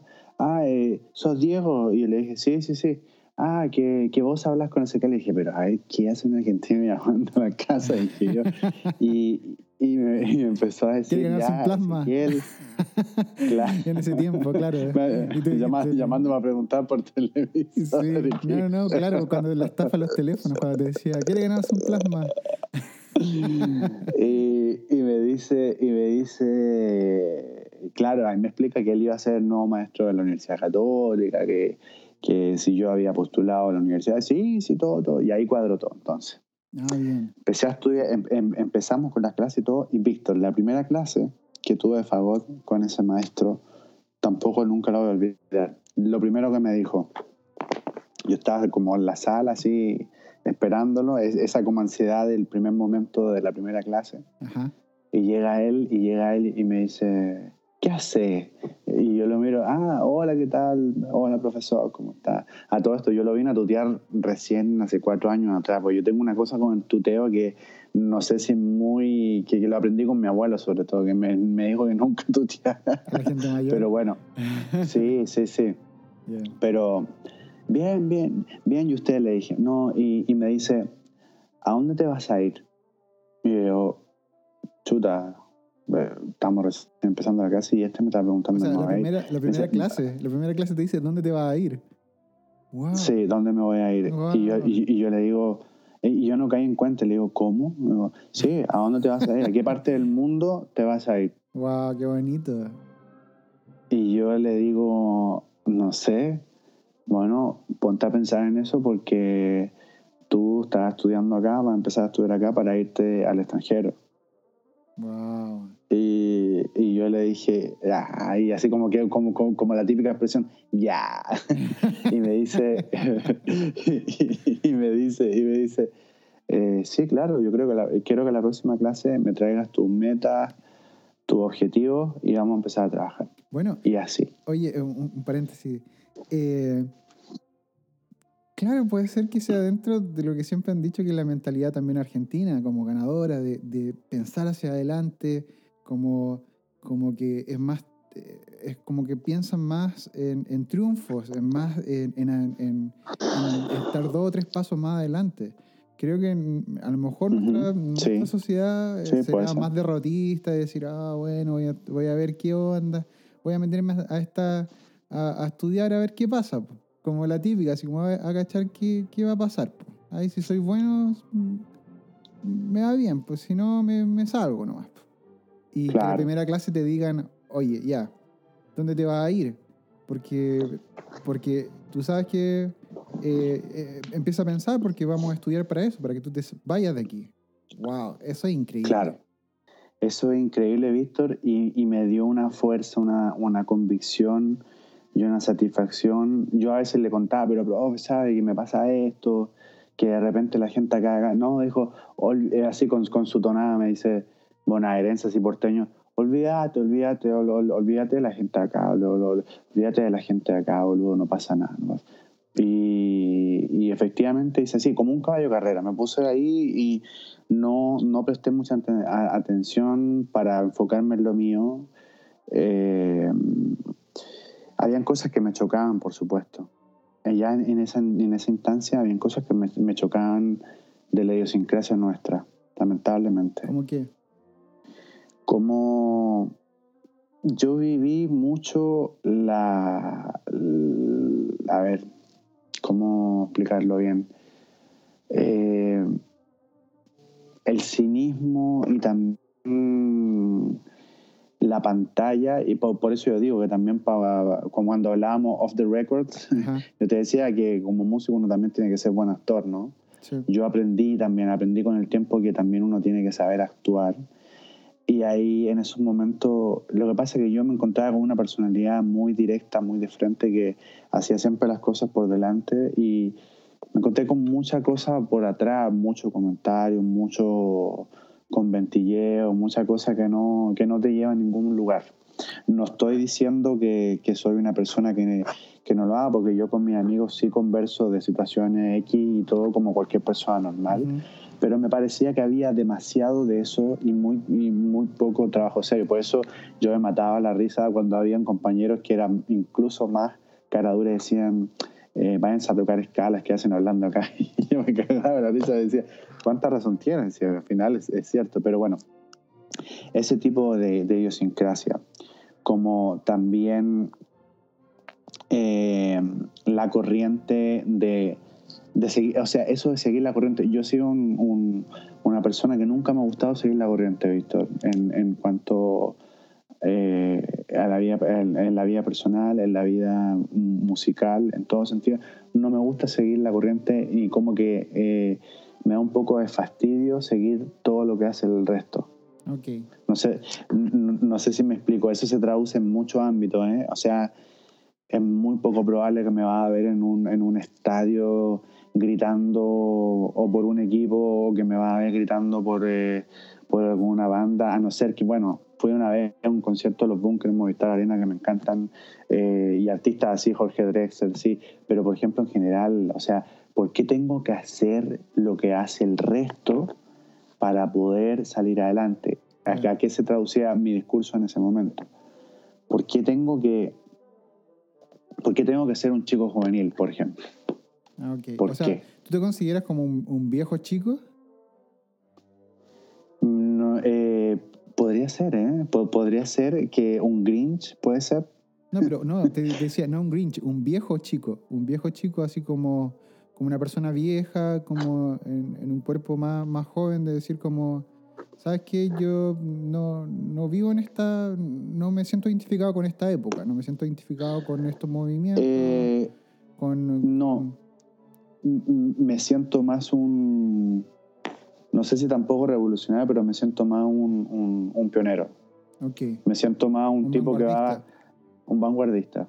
De eso, eso te lo puedo decir porque sí considero que me gusta ir contra, contra muchas cosas. Ya. Me gusta tener mi propio pensamiento, me considero apolítico, a mí, a mí me importa un, me, me importa muy poco si tú eres de derecha o izquierda, pero si tú no me dices nada como persona, yo, yo, yo no voy a, para mí son todos iguales, eh, yo analizo desde mi experiencia, yo te hablo siempre desde mi experiencia, Yo no me baso en lo que, en lo que, a ver, el típico pensamiento budista, o sea, no crean nada de lo que oye, lo que escucha, lo que, lo que, lo que lee y todo ese tipo de cosas. Yo lo cuestiono todo. Ok, eso está bien. Pues, o sea, pues, pues, está bien pers- formarse una opinión desde, desde tu propia experiencia. Eh, eso, tra- eso obviamente trajo sus consecuencias y, su, y sus ventajas porque yo siempre estaba metido en lo mío, pero también ahora que estoy en estos momentos, tengo ya casi 30 años, sí me hubiese gustado haber, haber participado en cosas de las que me privé por ese tipo de pensamiento. Como que, Por ejemplo, eh, yo, yo hablo netamente del, del movimiento de orquesta juvenil y todo lo que había en ese momento en. Chile. ¿tú nunca te eh, quisiste por- meter en eso? Yo eh, participé en la Orquesta Sinfónica Nacional Juvenil el, el año que ya me fui y, y participé solamente un mes. Ok. Entonces, mm, no sé si me permito decir que yo forme parte de la Orquesta Sinfónica Nacional Juvenil, Ya. pero mucho de ese tiempo yo no quise participar por opción propia porque yo decía, no, yo, yo, yo no tengo por qué participar ahí si además yo también puedo lograr mis cosas aparte. Y, y creo que muchas veces fue un pensamiento acertado en cierta forma y otras veces un pensamiento erróneo Ujú. acertado porque también me enfoqué mucho en lo mío, que era salir al extranjero. Y en, y en ese proceso de salir al extranjero, yo empecé a mirar muchos videos de, de, de, de, estudiantes europeos de la misma edad mía. Yo recuerdo un, un- un, eh, en Facebook el- los primeros mensajes que nos eh, cuando eh, yo estaba en Reina Sofía y me enviaste un mensaje diciendo que habías visto el docente, que es la audición eh, eh, de, de Fagot. Y, y me acuerdo que, recuerdo súper bien que en el correo, en el chat que estuvimos hablando, me estaba hablando de, no recuerdo el nombre, pero de apellido Cabrerizo. Adolfo, Adolfo, Adolfo Cabrerizo, Cabrerizo. Adolfo. Sí. Y del Adolfo, sí. Y el Adolfo, claro, era como el, el Messi de, en esa época del fagot ahí, pues, y, y las hacía Adolfo todas, claro, siempre-. Siempre fue mi, fue mi inspiración y mi, Sí. y mi ídolo en el sentido, eh, y, y- y menor que yo, eh. o sea, Adolfo tiene Sí, 22, mucho, sí. 23 o, o 25, algo así. Y lo conocí a Adolfo. Hicimos muy, muy buenas Es muy relaciones. simpático. Es, un Es muy simpático. Muy de pueblo, muy... Exactamente, un andaluz, una- un andaluz Ajá. majo, total. Eh, muy la primera vez que lo vi en, en Europa, lo, lo vi en, en Múnich, ahí en, en Alemania. Y fue un momentazo para mí porque yo me inspiré en él para salir a- a- al extranjero. Digo, como fagotista y como, y como competencia sana. Y yo me acuerdo que le escribía a él, le mandaba mis videos, mira Adolfo, soy Diego. Y él hablaba conmigo por el Facebook también, por esa distancia gigante Mm. del charco, el Atlántico, todo. Y, y yo le decía, mira, soy Diego, estudio con tal persona. Siempre iba con el mismo discurso, soy Diego, soy estudiante de, de música, alumno de, de tal maestro, mira, me gustaría que escucharan mi video y todo. Y ahí empecé, empecé mi, mi camino, de, de, de hacer como videitos cortitos, de enviárselo a tal No tenía filtro, ¿viste? O sea, yo le enviaba mis videos a eminencias del favor y a todo, y siempre tuvo respuesta. Qué bien. Yo creo que el, el- el- atreverme y ser, por eso yo me considero, no sé, eh, ¿es pionero la palabra? Eh, eh, ¿Es pionero la palabra o quizá una persona, no sé cómo, cómo, cómo definir la palabra? Claro. no sé si pionero, pero, pero podría decir eh, aperrado, podría ser, pero Sí. tampoco como que define eso, pero, pero un tipo, bueno, digámoslo como tal, pero no en el mal Un sentido, atrevido, un tipo un sin atrevido. vergüenza. Eh, Sí, sí, po. un atrevido. Un Eh, un- el un- sinvergüenza un tipo con dices, pues, cojones. po, Que, que, es, Sí. que es, es- es un buen consejo para la gente que está recién empezando o que quiere salir del país y dice que lo primero que tiene que hacer es creer en sí mismo. Eso es lo primero. Claro. Eh, dentro de las cosas que uno aprende es como, si tú no crees en ti mismo, nadie más va, a va a creer en ti mismo. Na- o sea, No, nadie, claro. va, nadie va, va a creer en ti. Entonces, es súper bueno lo que estás diciendo de que, claro, si tú primero envía tus videos, si en Chile te dicen, o, o en cualquier otra parte donde estén escuchando este podcast, en México, en Brasil, Argentina, donde sea, Bolivia, Perú, y te dicen, oye, sabes que tu profesor o tu ambiente te dice, sabes que no eres bueno. Eh, grábate, grábate y ve si es así. Y si tú sientes que, que eres bueno, envíalo afuera, envíalo a los lugares donde quieres audicionar. O sea, no pierdes nada, Claro. solamente vas a perder un poco de tiempo, pero si, si, te, si les gusta tu video, y, por ahí cae una beca o puedes viajar, imagínate todo lo que vas a ganar. Sí, por supuesto. Por supuesto, y ahí es donde hago el, hago, hago el énfasis de que fue un acierto mío esa, esa actitud porque mientras yo estaba enfocado en lo mío, de, eh, yo me estaba comparando con el nivel que había en Europa y todo, y siempre ahí estudiando, y siempre Adolfo, Adolfo tocaba una obra y a los seis meses yo la, yo la intentaba tocar. sí, sí, me acuerdo que, me contaba eso. Y, Y, y, en ese momento, bueno, los contemporáneos míos que estudiaban también en Santiago, bueno, todos con el tema que la juvenil, que esto, muchos se quejaban que la juvenil lo explotaba y todo, decía, pero yo decía, a ver, eh, también debería ser un privilegio estar en la Orquesta Sinfónica Nacional Juvenil, que es la orquesta del país, un honor. Pero yo veo a estos chicos sufriendo, eh, que están sin tiempo, corren de un lado para otro y todo. Entonces yo dije, no, eso no es para mí y yo no necesito eso para salir adelante. Pero ahora, ahora, ahora, bueno, el, lado, el lado que en su momento tuvo su, su, su, cosa negativa es que también yo a veces necesitaba de del medio necesitaba también un poco más de, de, influencia, necesitaba un poco más de contacto, necesitaba en ese tiempo conocer repertorio, esa, esa habría sido una buena instancia de conocer repertorio. Pero bueno, sucedió así y creo que yo agradezco a que haya sido de esa forma porque quizá de una forma diferente no sé si habría pasado todo lo que pasó. Yo me atreví a seguir otro tipo de, pensamiento, otro tipo de idea, algo todo influenciado por esa primera clase en donde me dijeron dónde te vas a ir, a qué lugar del mundo te vas a ir. Entonces, luego, te eh, titulaste, eh, terminaste en la católica, ¿qué pasó? Yo salí, salí de la Universidad Católica por motivos personales porque no podía, no podíamos seguir pagando con, con mi familia un arancel tan alto. Es, es, es estúpido, es estúpido el, el arancel que exigen. Bueno, ahora, ahora me hago cargo mucho de mis palabras, Víctor, lo digo con mucha responsabilidad. Un arancel tan alto para una, para una infraestructura tan pobre y para, para también una malla curricular que puedo... Sí, Bueno, sí. además de la malla curricular y todo lo demás, pero además para la situación del país, o sea, es súper elite, es súper elitista la educación que hay ahí. Eh, y es como, imagínate, no se puede, no, no se puede pagar esa cantidad de dinero. estamos hablando casi de pagar una carrera de ingeniería o algo así. Y en música, entonces, eh, no quiere decir que, que claro, eh, que música no, no, lo valga. Sí lo vale, pero claro, muéstrame el dinero, ¿dónde está? O sea, si yo estoy pagando, por ejemplo, ya, siempre doy el ejemplo de Berkeley, que es súper caro, pero tú ves el dinero, ¿dónde está? Tú ves las instalaciones, tú ves eh, los profesores que traen, tú ves todo eso no, no, no, tú no ves ese dinero en la católica. No me hago, o sea, es que no me hago una idea. Mira, Víctor, yo, yo te lo plasmo así. Eh, la Universidad Católica en ese tiempo llegaba a ser el arancel de eh, 3 millones de pesos anuales y si no es porque tenía una beca de la, de la misma universidad que cubría parte de, de, lo, que, de, de, lo que era el arancel, yo tenía que pagar incluso un millón de pesos anuales. Ok, perfecto. Eh, lo voy a exponer muy claro.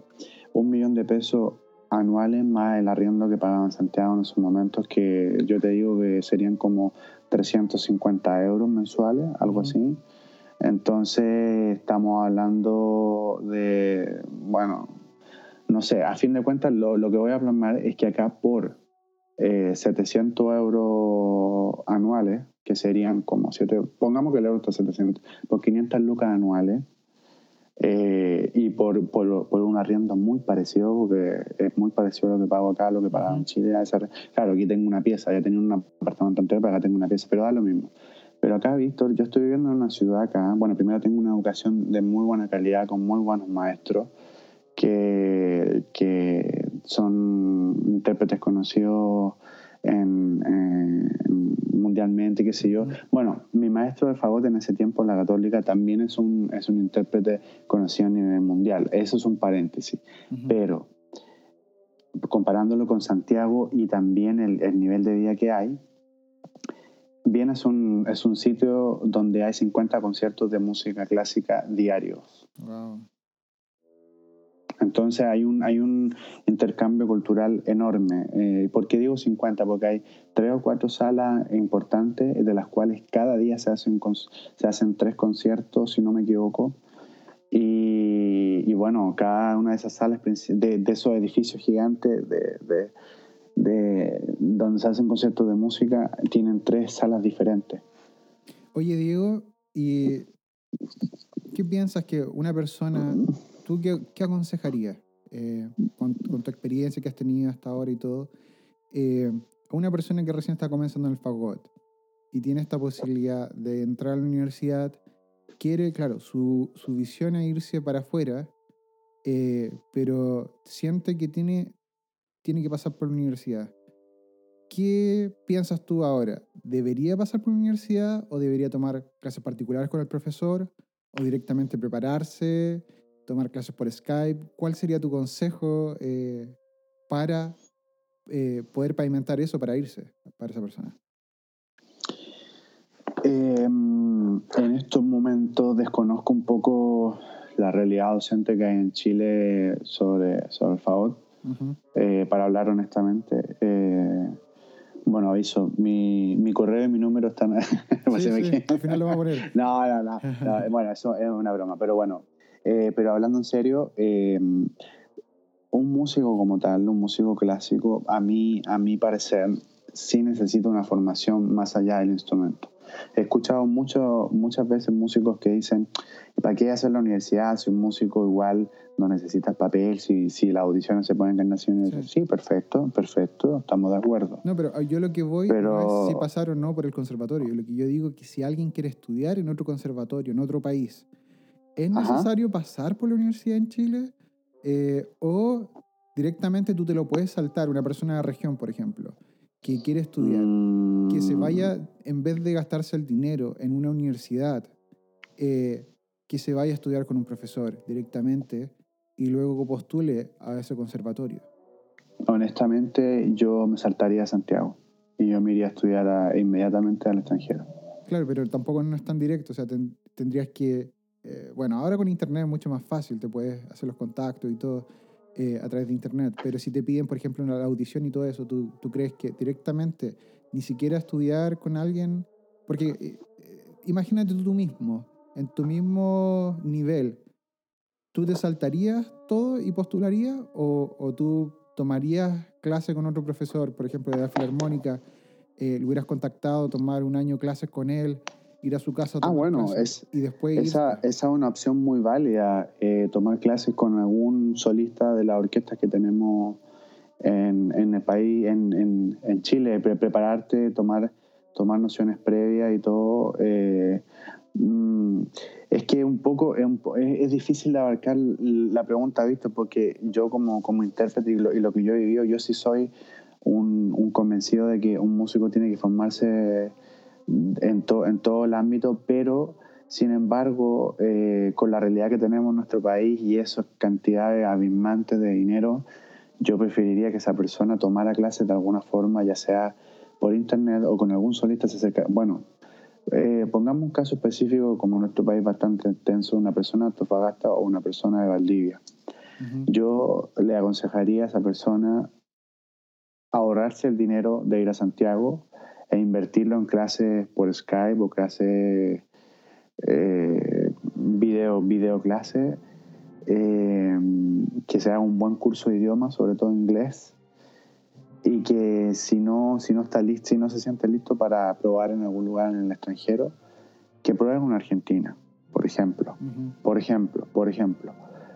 Pero también existen casos donde hay universidades acá, porque yo he visto que la gente empieza, aquí la gente empieza también, mira, el negocio que hay en Chile es que se dice que hay un ciclo elemental, yo no sé si eso existe todavía, ¿eh? pero yo, cuando yo estudié, que, que, que, existe un, un, ciclo elemental y que después el ciclo superior, y no sé cuánto, una, una sarta de cosas ahí que yo cuando llegué acá me di cuenta que era todo un negocio, porque acá solamente hay cuatro años y solamente si hay una etapa de preparación es un año. Claro. Un año eso, o, Eso es bien en todo caso, porque, por ejemplo, en, en, España existe el ciclo básico, el medio y el superior, pero el, el básico es para niños eh, o para personas que no saben nada de nada, Y claro, en, cuando tú terminas el, el, básico, es como, de hecho, más adelantado de lo que tú ves en el, en el básico en Chile. El, el medio es el grado profesional, que es con ese grado tú puedes postular a la orquesta. Porque claro, en, en, en España cuando tú postulas una orquesta, eh, pasa, a ser, eh, eh, pasa a ser algo por el, por el Ministerio de, del, del Trabajo, bueno, sorry, del, eh, pasa a ser parte del Ministerio de Cultura. Entonces vale. es un puesto que es eh, del gobierno. Entonces cuando tú ganas la posición, tú pasas a ser un funcionario de gobierno y, mm. y del Estado, más que nada. Y claro, recibiendo todos los beneficios y a no ser que te mandes, como se dice en Chile, buen chileno, flor de cagada, eh, no te van a echar nunca. O sea, no, ese puesto de toda tu vida. Por eso claro. es importante tener ese ciclo medio que el ciclo profesional. Y después existe el ciclo superior, que es el ciclo donde ya es mucho más avanzado, donde ya pules técnica y todas esas cosas. En Viena es diferente, ¿no? Sí, sí, eh, es un poco diferente. Pero bueno, en todo, en todo, en, en todo, seguramente, bueno, excepto, creo, excepto Holanda, que yo, yo viví en Holanda, uh -huh. excepto Estados Unidos, excepto Chile, eh, en todos esos países no pagas tanto dinero como en esos países que mencioné anteriormente. Claro. En Holanda sí es mucho dinero, Estados Unidos también, Chile también. Pero yo te voy a decir una cosa, con la experiencia que he tenido hasta el momento de ahora, incluso me atrevería a decirte, pero sí con ojos cerrados, que esa persona que quiere gastarse ese dineral y, y, bueno, hacer sufrir a los padres eh, de, de, manera de, del esfuerzo y pagar una carrera de 3 millones, amigo, guarde ese dinero e incluso le doy un consejo, ese, todo ese dinero, lo, lo, lo invierte bien o se postula al extranjero o a un país de, de, de, habla hispana donde pueda desarrollar también la, misma carrera. Incluso me atrevería a decirle, agarre sus cosas y vayas a estudiar música a Cuba. Y le aseguro que le va a ir muy bien porque la formación, por ejemplo, que yo conocí, yo el año pasado hice un, una academia cubana y también he conocido eh, músicos clásicos cubanos que han estudiado en el ISA, en el verdadero ISA, que es el Instituto Superior de Arte. Uh -huh. Y Víctor, es una cosa que está fuera de serie. Eh, ya el nivel es muy alto, los cuerdistas, los vientistas, eh, gente muy bien preparada, uh -huh. a pesar de las posibilidades que tienen. Claro. Eh, entonces, me parece que nosotros estamos muy, estamos en vías de desarrollo, perfecto. Estamos, estamos, eh, que queremos salir adelante, que, que, queremos hacer cosas, pero con este tipo de, de, de, de sistema que tenemos, eh, sobre todo de, como se dice, que el chancho está mal cortado, ¿no? Uh eh, -huh. con, con, con, todo este sistema de, tanto, de pagar tanto por un arancel, de quizás quizás no es la mejor calidad de lo que vaya a recibir en educación.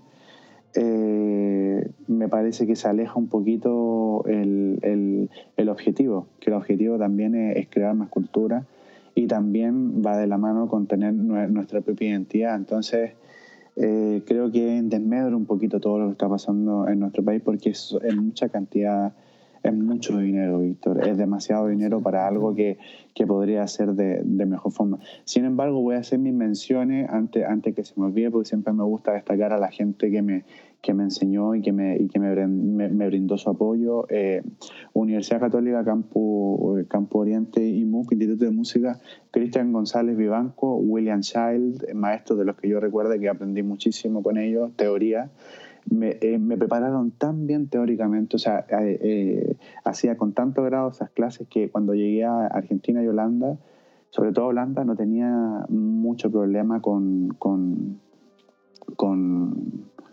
con las clases teóricas. Sí, pues. O sea, me... me, me, me también tuve a Cristian como profe y, eh, claro, de hecho fue su primer año cuando recién estaba comenzando hacer clases y, y, claro, pues, súper motivado, la forma de enseñar, increíble.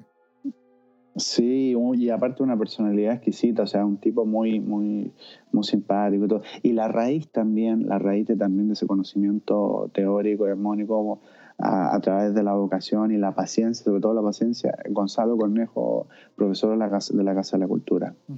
Ese, esas son como las bases que yo siempre nombro teóricamente. Ya después, cuando estudié en Buenos Aires, tuve una maestra muy buena de armonía, que era una maestra estricta, pero así parecía el servicio militar de la armonía. pero bueno, para, para, que, para que terminemos esa historia de la Universidad Católica, decidí irme por el, por el tema del dinero, porque era una cantidad abismante de dinero y consideraba que no, que no tenía que seguir pagando. Y en ese, en ese momento a mi profesor lo desvincularon de la institución porque este, este, este fagotista, o sea, este maestro, este artista, ganó un contrato en el, en el Teatro Colón y él lo que quería hacer, como se hace en Europa, era viajar cada dos semanas. Pero, pero me parece que eso fue demasiado, demasiado vanguardista para lo que había en Chile en, ese momento y no se le permitió hacer eso. Y él solamente, bueno, no, no podía venir toda la semana. Entonces nos cambiaron el profesor sin consultarnos eh, de, de, manera adecuada. Eh, eh, y bueno, eso generó en mí que, que, que quisiera buscar otro horizonte. Además, él me invitó a seguir estudiando con él en Argentina por eso después partí a Argentina. Eh, mi viaje a Argentina fue así, 20 horas arriba de un bus con la mochila, como se dice, llena de sueños. También partí a Argentina, ni lo dudé, me lancé, me lancé a la vida. y, ahí se genera todo un, proceso que es lo que se llama salir de la zona de confort, que es muy cierto. Salir de la zona de confort, eh, se lo digo a, todo, a todos los chicos que estén estudiando música, chicos, chicas, eh, es muy importante. Eh, dejar ese miedo, de, dejar ese dejar ese miedo a ser cuestionado, dejar ese, ese, esa, esa importancia que tiene el que dirán, porque al final, al final tú hagas las cosas bien o hagas las cosas como el verdadero, eh, como, como decimos, un verdadero orto, te van a criticar igual la gente te va, te va, te va a criticar de la misma forma.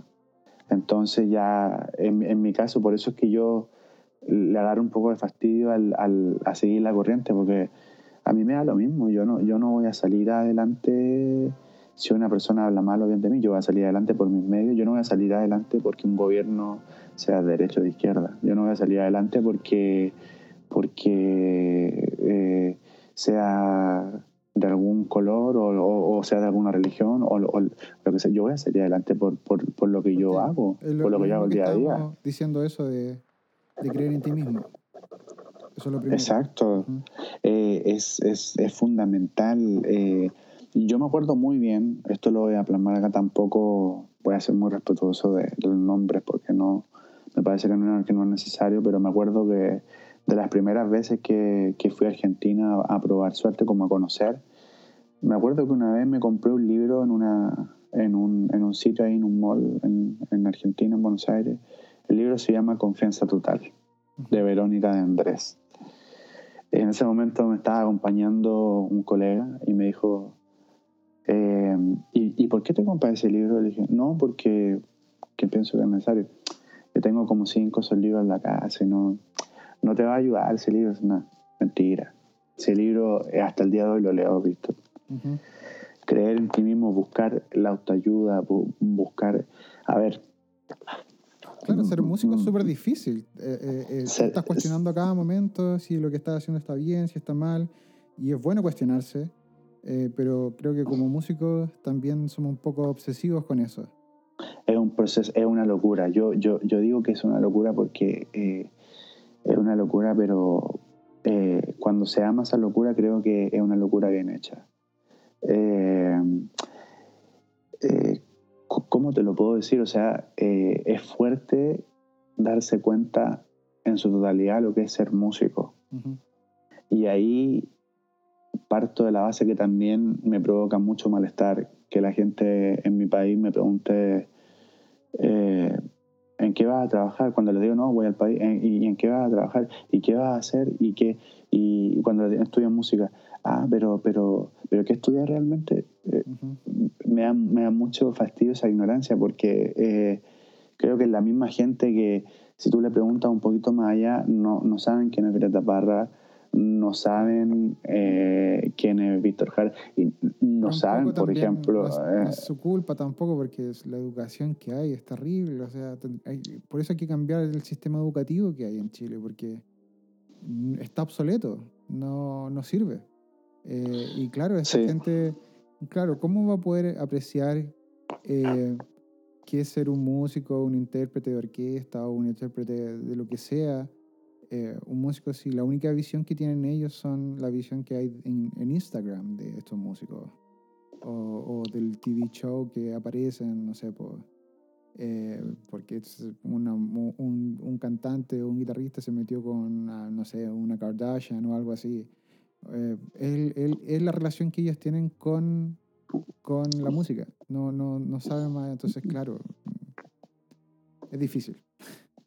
Es difícil, es difícil y ahí es donde, donde uno tiene que poner toda su, su paciencia y, bueno y, y, esperanza con que también uno puede ser un agente de cambio en, en este tipo de aspectos. entonces, entender realmente lo que es ser músico, a mí en mi, en mi camino personal me ha llevado años. Yo te puedo decir que lo, yo te puedo decir que lo llegué a entender recién hace como 3, 4 años. Mm. Lo, que realmente, lo que es realmente ser músico, ser un músico en su, total, en su totalidad, en su integridad. Han sido procesos psicológicos tremendos, han sido periodos de cambio, han sido periodos de obsesión, periodos de, no de locura, pero, pero, pero periodos de mucho cuestionamiento mental. Eh, pero yo te voy a decir una cosa. Lo más cuando tú te vas a estudiar al extranjero, sea un país de habla hispana, un país anglosajón, un país de Germán y cuando sea, eh, está bien. Yo digo que uno debe ser como un rompecabezas. Y tienes que cambiar muchas cosas de ti, pero hay una sola cosa que nunca debes cambiar, que es tu esencia. Y que eso vendría siendo tu esqueleto. ¿A qué me refiero? Tú puedes dejar de ser un tipo impuntual para ser un tipo puntual. Tú puedes dejar, tú, tú, tú, tú puedes dejar de, de, ser un tipo prejuicioso a ser un tipo trabajador y solamente enfocarte en tu vida. Tú puedes dejar de, de, de, ser un tipo despreocupado a ser un tipo disciplinado. Todas esas cosas sí se pueden cambiar, pero tu, tu, tu, tu esencia como persona nunca, nunca porque ahí es donde tú entras en conflicto. ¿Qué me pasó a mí? Que yo también traté de cambiar, yo, yo, yo traté un poco de, de adaptarme lo, más posible, pero al fin y al cabo tú tienes que agarrar las cosas que son positivas para ti, para tu vida, decidir qué es lo que te gusta o no, qué es lo que te hace bien o no, y ya con eso seguir para adelante. O sea, yo no, eh, no sé, eh, eso de ser eh, puntual, acá el tren no te espera, por ejemplo, tú vas a tomar un metro en Viena, por ejemplo, el, el, el, tren sale a las 16.52 y tú aquí no existe el, oiga, espéreme, no, aquí el tren se va. Claro, es que también es una tontera eso de, de, ah, es que ser impuntual es parte de la, de, de la cultura chilena o es parte, es parte de nuestra cultura latinoamericana. No, mentira. Es parte tuya. Es, es que tú llegas tarde, ¿cachai? Es que tú no, no, te despiertas temprano o que tú te acuestas muy tarde. Es cambiar Claro. Eso. es eh, cambiar hábitos. Pues. Para seguir avanzando. Eh, entonces, te vas a Argentina, estudias ahí, luego se te abren las puertas en otro lugar. ¿Cómo, cómo qué, qué, sigue pasando Argentina, en tu vida? Argentina fue el puente, así como la canción que, así como la canción de Gustavo Cerati fue un puente para mí que, bueno, seguí estudiando, seguí haciendo mis cosas. Eh, ¿Estudiaste particular ahí con, con, tu profesor en un conservatorio? Eh, estudié en, el, en, en, ese momento se llama Ayuna, el Departamento de Artes Sonoras y Musicales de, del Instituto Universitario Nacional de Artes, Carlos López Buchardó un chorizo grande, un nombre grande, pero así se llamaba el, lugar que queda cerca de la facultad, de que queda hasta el día de hoy. ¿Cuánto tiempo queda cerca es, Eso es lo más gracioso porque, como te digo que fue un puente para mí, estudié un semestre. Oh. Y sí, es que estudié cuatro meses en el, en el instituto porque justo en esos momentos que yo me estaba yendo al extranjero y estaba con todo ese proceso que te decía, que tomaba contacto con maestros europeos y todo el cuento en, en el ámbito del FAUT, yo tenía contacto con un profesor holandés que curiosamente en esa tarde del crisol que había en la católica, en la sala de computación, en el que yo averiguaba todos los favoritos. Yo escuchaba todo el día favoritos, escuchaba todas estas grabaciones, que esto, que lo otro, que este favorito. Había un favorita que, que salió, que, que, salía así, recién del horno, el, su video en YouTube. El concepto Fagot Mozart, te hablo del año 2008-2009. Bram, Bram van Samberg, fagotista holandés. Lo contacté eh, tuve la oportunidad. ¿Cómo lo hacía? ¿Te metía a, ¿Se metía a Google? Eh, ¿Buscaba su email? ¿Cómo hacía eso para, para encontrar eh, su buscaba, bueno, después de buscar su video, guardaba el nombre, guardaba el nombre y lo buscaba en Google y encontraba siempre su página de contacto, su website. Y desde ahí le enviaba su correo y le enviaba su video y siempre, Siempre, siempre veía en, a los dos o tres favoritas que le escribí, siempre veía la parte de contacto y yo decía, bueno, si está, si está el lugar donde dice contacto, es para contactarlo, ¿no? O sea, para, para, que colocan su, su dirección, su teléfono. y, ¿Y cómo lo hacía entonces? ¿Le escribía, porque si era un holandés, ¿cómo lo escribía? ¿En, qué idioma? ¿En español? Ahí, ahí la típica, Google Traductor. ¿En serio? colocaba todo, todo en español y, eso, y, lo, y lo que traducía se lo enviaba en inglés. ¡Wow! ¿Y qué, tal? ¿Bien? Eh, yo me acuerdo que le envié un video tocando Mozart de solista con la orquesta de cámara de Limuc y le dije, hola Abraham, soy Diego, soy un fábrica chileno, mira, me gusta mucho tu video de Mozart, me encantaría que me diera una opinión, yo también aquí toqué de solista y todo, y me dio su opinión y esos fueron los primeros contactos. Entonces después, él, él, era solista de la Orquesta Filarmónica de Rotterdam.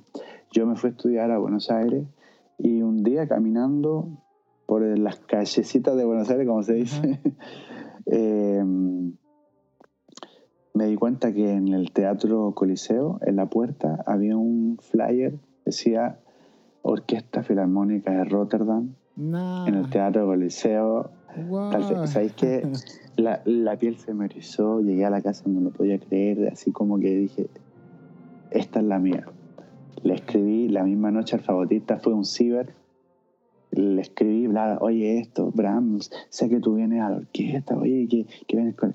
Y él me respondió al, al, otro día, no, lamentablemente ya no toco con esa orquesta, ah. pero, mi colega, pero mi colega Peter, que con el que tocamos muchos años, va a ir al tour y te puedes contactar con él. Me, me, me contacté con, con Peter Neumann, eh, me junté con él en, en, en Buenos Aires cuando llegó la orquesta. Víctor, yo no hablaba inglés, entonces tenía una libretita donde, donde, anotaba todas las frases, o sea, anotaba el chorizo entero y después, y después se lo decía o se lo mostraba. Era una, yo dije, eh, oh, yo, eh, eh, es que ahí, en los tiempos, como cuando te, te presentan una oportunidad, hay dos opciones, o, te, o, o, pasas de largo la oportunidad, o te pones para las cosas y dices, voy a hacer todo lo que esté a mi alcance para poder lograr. Entonces escribía las preguntas y todo. No teníamos sala donde tocar, le dije, Peter, podemos ir a, la casa mía donde yo vivo y era un poquito lejos de ahí y el, el Peter asustadísimo en el taxi conmigo y me acuerdo y decía Dios mío bueno llegamos al apartamento saqué el fagot se relajó cuando saqué el fagot. Esa es una historia que siempre voy a contar porque fue muy linda. Entonces toqué para él grabé la clase toqué el concierto para fagot de, de Weber esto fue en el año 2011 y, le hice muchas preguntas. Él dijo que era muy musical, que le gustaba mucho cómo había tocado, que él probó mi fagot, habló conmigo. Y, y la última pregunta era la de ahora. Le dije, Peter, ¿tú crees que yo tengo el nivel para, el nivel para estudiar en una universidad europea? Me dijo, claro que sí, me dijo. Tú estás muy apto para estudiar allá. Y cuando me dijo eso, imagínate cómo se me abrieron todas las posibilidades y puertas en la cabeza. O sea, cómo, cómo, cómo, cómo, se puso en la mente, cómo se pusieron las neuronas a, a interactuar. Y dije, pa, pa, pa, y, ya, y de inmediato, a los 15 minutos, lo hice que bajara conmigo al ciber y que enviáramos una carta de solicitud al conservatorio, que esto, que lo otro, que la oportunidad se había dado y todo. Y, y, también, bueno, mi profesor de en ese entonces eh, me, me, hizo que, que, le propusiera dar una clase en el conservatorio, también le di una clase a los compañeros y todo. Pero yo te, te, debo decir que todo eso lo hice personalmente, todo el proceso de, de, preguntar, de, que si podía estudiar con él y todo. Luego después de todo el correo, el email, toda esa cosa, envié un video de aplicación porque no, no me podía permitir viajar a Holanda a postular. Él, él hacía clase con el otro fagotista que yo admiraba y hacían clase en el conservatorio en Codarts, Universidad de las Artes en Rotterdam, Holanda.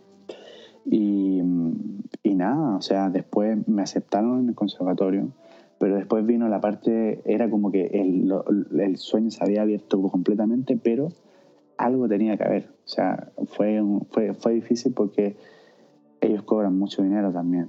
8 mil euros creo que eran el, el, arancel anual. Y no tenía ese dinero, Víctor. Pues. Entonces, nada, con el tiempo eh, fui ideando qué cosas podía hacer y todo. Y un día le dije a mi papá, ¿sabes qué? Vamos a la, alcaldía. Fui a la alcaldía, me acuerdo, con una carpeta roja con todos los antecedentes ahí. Le hablé al alcalde que estaba en ese momento, que es Eduardo Soto. Eh, no sabía, en ese, como no lo conocía, yo no sabía si me estaba escuchando o no. claro. Pero escuchó todo, todo lo que le dije anotó todo lo que le dije, todo exactamente. Después de las semanas no tenía respuesta de él, pero ya a las tres semanas estaba todo, todo el financiamiento para poder estudiar. Esa fue, un, eso fue una de las cosas por las que te digo que estoy agradecido porque de la misma ciudad salió el apoyo que, que necesité en ese preciso momento. Llámese políticamente o, o, lo que sea, pero se cumplió una labor social. Claro, por fin. Este de, Hecho, de hecho, por fin, yo creo, porque eh, me acuerdo que fue, no sé, tú fuiste, no sé, dentro de las generaciones de, de, la orquesta, también fuiste de los primeros y todo, pero ya habían pasado una o dos generaciones de fagotistas, ¿no? Cuando tú estabas ya. No, creo que sí, sí. Entonces, y claro, todas las personas que, las, y eh, esas, esas generaciones también de la orquesta, claro, no tuvieron, nadie tuvo financiamiento de la orquesta, entonces yo creo que tú fuiste de la, la primera persona que, que, te becó Rancagua, de hecho, para poder ir a estudiar afuera, que fue como, wow, el acontecimiento. Pero es increíble, o sea, yo, yo aplaudo eso, esa medida, que, que por fin se apoya a los artistas. Y yo siempre me acuerdo que, que luego, al, a los años siguientes, un un café que, que, me tomé con don Eduardo y, y, los dos ideamos, o sea, fue, fue, fue una idea que nació, o sea, eh, yo le comenté que también podría ser en el futuro como un, un acontecimiento que se, que, que, se podía crear para más chicos, que había muchos chicos que lo necesitaban, que también necesitaban ayuda, que estudiaban en el país, que lo necesitaban, que también habían otros muchachos que estaban estudiando en el extranjero que también necesitaban ayuda y, y, él, me acuerdo que después llegó también pidiéndome como, como asesoría de, de, de qué documentos se podían pedir, de, de, cómo de cómo originar la beca, o sea, qué monto y todo. Y me acuerdo que, que ahí se, se, empezó a idear eso y hasta el día ahora existe un fondo de beca. Sí, fondo de beca, o sea, una cantidad de, de, becas, sí. Recuerdo que al, por eso, desde que te dieron la beca a ti, al, al, año, al año después creo que se hizo este fondo de becas. Y yo lo encontré genial, porque era por fin. Eh, yo estoy feliz por eso. Yo, como te, eh, te, había comentado, yo nunca recibí ningún apoyo de, ni de alcaldía, ni de gobernación, ni de gobierno, y todas las cosas que he hecho. Eh, tampoco yo vengo de una familia de clase media baja. Mis dos padres son auxiliares y todo, y siempre se esforzaron un montón por darme todo, eh, tratando de hacer lo posible. Y yo moviéndome todo lo posible también para conseguir becas y todo, y, nunca, eh, nunca tuve becas ni nada. Eh, por suerte, claro, tuve que recibí una, beca en la católica, bueno, bueno, pero el tema es que, claro, todas las becas que yo recibí luego para poder estudiar, eh, fueron por parte de otros países. Cuando yo estudié en España fue por un, por, porque España creyó en mí y ellos me becaron. Eh, y cuando estuve en Estados Unidos fue lo mismo también. Fue, fue, acá en Estados Unidos que me dieron otra beca. Chile nunca me dio una beca. Pero y así todo, no es que tenga un rencor. Yo, yo espero y me gusta, ¿cachai? Saber de que Chile tiene becas para, para la gente y que está dando becas. Por ejemplo, eh, la región de Rancagua está, eh, o sea, la ciudad de Rancagua está dando becas sí. Eso me encanta.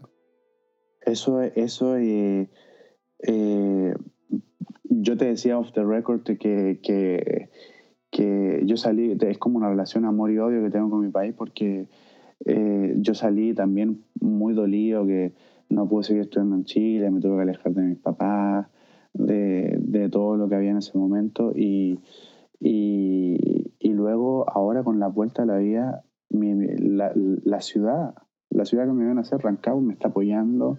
A ver, eh, compañeros sudamericanos que he conocido, por ejemplo, eh, de países como Venezuela, Colombia, no tienen esta oportunidad que hay en, en Rancagua, por ejemplo.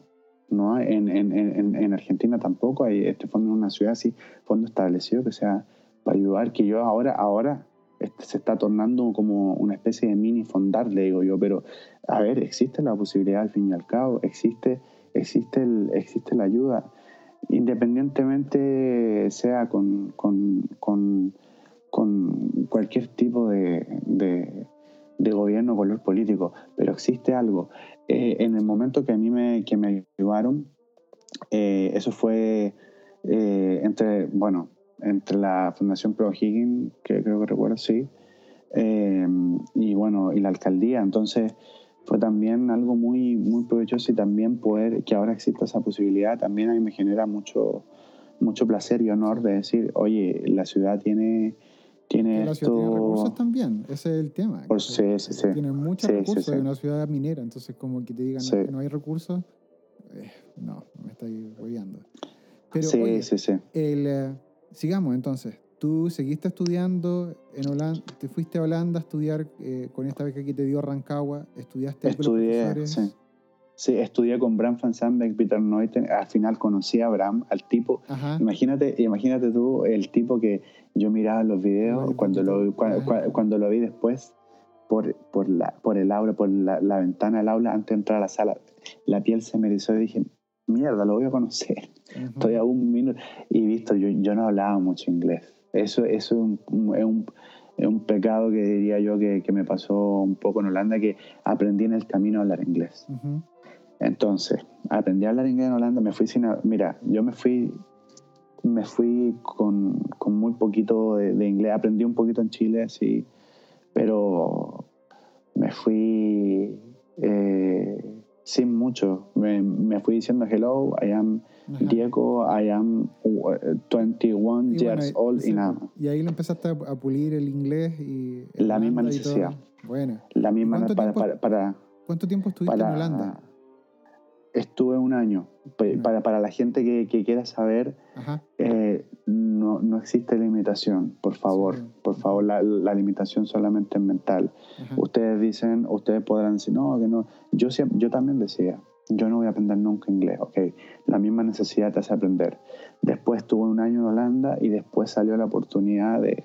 de yo, yo no pude seguir en Holanda tampoco por tema de dinero, o sea, salía de, de, de, un, de, un sistema muy caro en Chile, iba a Argentina que era gratis, después volví a Holanda que también era muy caro y también tuve la suerte de conocer a mi profesor italiano en, en, en ese conservatorio porque él fue a dar una clase magistral, entonces estaba todo como, como que era una concatenación de hechos que, que fueron dándose de, de manera fortuita y lo conocí también a mi maestro, un gran fagotista a nivel mundial, Philip Tutzer, italiano, con el cual pude venir a Austria después, porque yo no pude, no, no, no pude seguir pagando esa cantidad de dinero en Holanda y me vi, y me, y me vi tan desesperado que, que no sabía qué hacer y cuando lo conocí a él se me ocurrió preguntarle, oye Philip, ¿yo puedo estudiar contigo en Austria? Sí, sí, claro que sí.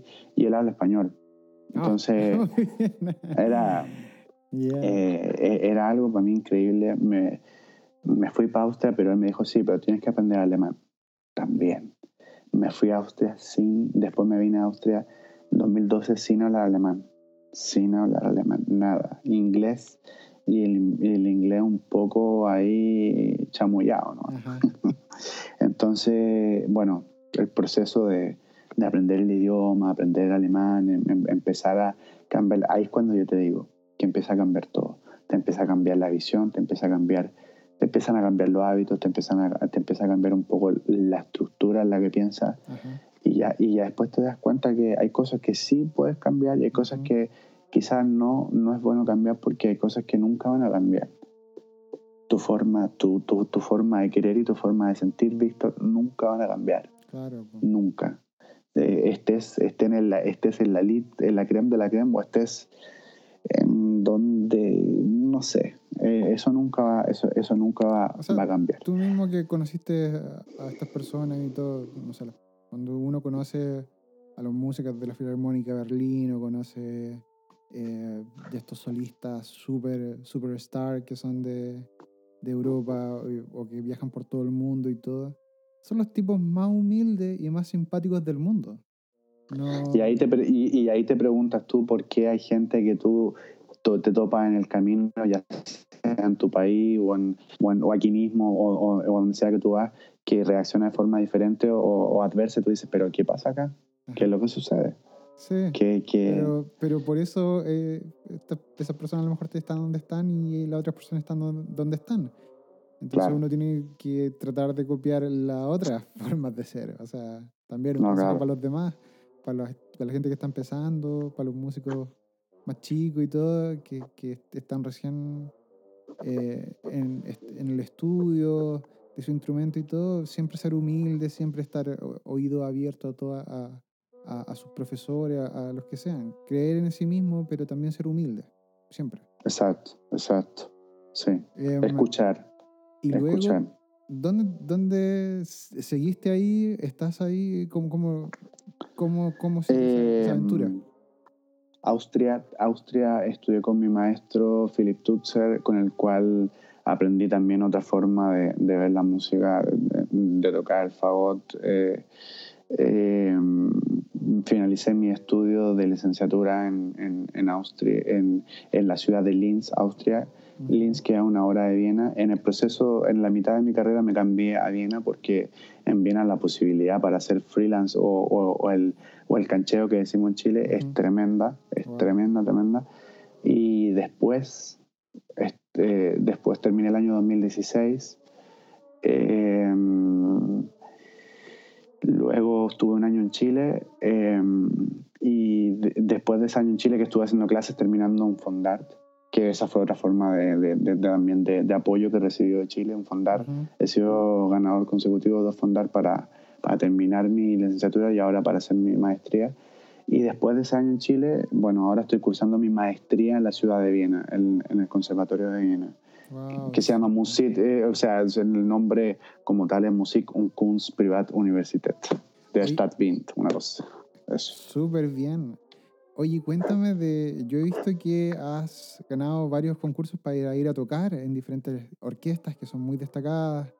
Has ido a hacer giras. Cuéntame un poco de eso y, cuéntame también de los, de los awards que has ganado, de los premios que has ganado. Por supuesto. Em, en, el, en, en toda esa época de estudio em, he tenido la oportunidad de participar en en, oportunidades como eh, festivales de orquesta, orquesta, academia, y eh, una de estas es la, la YOA, que ahora se llama OA. Eh, o sea, en ese tiempo se llama Youth Orchestra of the Americas y ahora se llama Orchestra of the Americas.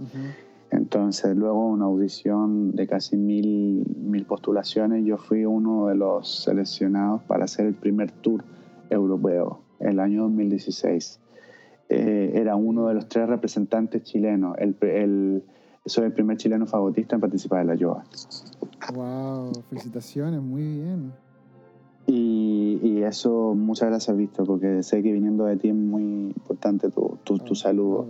Y, y, bueno, una experiencia única, la que pude conocer mucho, muchas realidades diferentes y jóvenes también de, de, de la misma cultura de, del mismo, quizá algunos del mismo nivel socioeconómico o, o quizá algunos un poquito a nivel socioeconómico más bajo o más alto, pero que al final y al cabo estábamos todos batallando por lo mismo. Eh, abriendo esa brecha y todo, porque si bien es cierto, lo nuestro como tal no es la música clásica, eh, hay que decirlo como tal, o sea, en nuestro país las excepciones son, bueno, Claudio Rao, eh, Roberto Bravo, Verónica Villarroel, y bueno, quizás se me quedan mucho en el, en el tintero. Eh, eh, ¿cómo se llama él? Vicente Bianchi, este, eh, eh, Enrique Soro también, que, fue uno de los, los que también eh, académicos que estudió en Europa y luego volvió a Chile, y entre otros, pero eso, eso no es lo nuestro como tal. Entonces, conocer muchachos que, que, que, a pesar de que, otro paréntesis, a pesar de que hay un barroco en, en, Brasil y Brasil también ha tenido mucho que aportar en ese aspecto, eh, pero conocer muchachos también de la misma generación que, que están en lo mismo estudiando, ya sea en Europa, en Estados Unidos o en sus mismos países, me generó una motivación, una motivación extra, una apertura de mente, como sacarte la venda del ojo y decir, vamos, vamos para arriba. Esa fue una experiencia muy bonita de un mes en la cual visitamos toda la región báltica y, y parte de los países nórdicos, Dinamarca, estuvimos en Estocolmo, estuvimos en Estonia, Letonia, Lituania, Polonia, em, Alemania. Y mm, luego el año siguiente participé en un festival de orquesta en Seúl, en Corea. Em, fue una instancia también muy linda. Eh, eh, compartir también con, con, con coreanos. Bueno, un paréntesis. Mi tesis fue basada en Sang Jun, un compositor coreano. Toqué una hora del monólogo, monólogo para Fagot Sol. Entonces ya tenía como un, un, acercamiento a esa cultura que me gustaba mucho y todo eso. Y, participé de, de, de, ese festival. Fue una instancia muy linda también. Me llevo recuerdos muy lindos de ahí, imborrables, la verdad. Y, y este año pasado, 2018, participé en la, Q, en la CUE, que es Cuban eh, European eh, Academy, o sea, Academia Cubana Europea.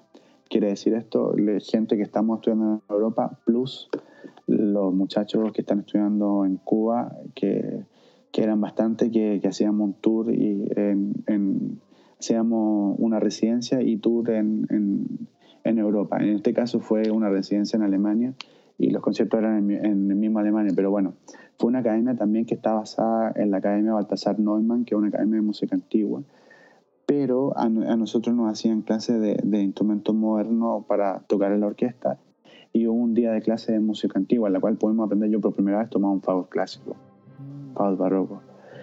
Ahí es donde te digo yo que conocí mucho gente, mucha gente de, de Cuba, de La Habana, que estudiaban en Elisa eh, y tocaban la orquesta del Mozarteum con un nivel increíble, Víctor. Y ahí, ahí donde conocí esa realidad donde tú dices, Dios mío, esta gente está con el triple de dificultades y vieras tú la pasión que le ponen, eh, o sea, los cojones que le ponen, o sea, la, la el, el, el, temperamento que, que, usan y siempre con esa alegría, con esa buena onda, esa disposición.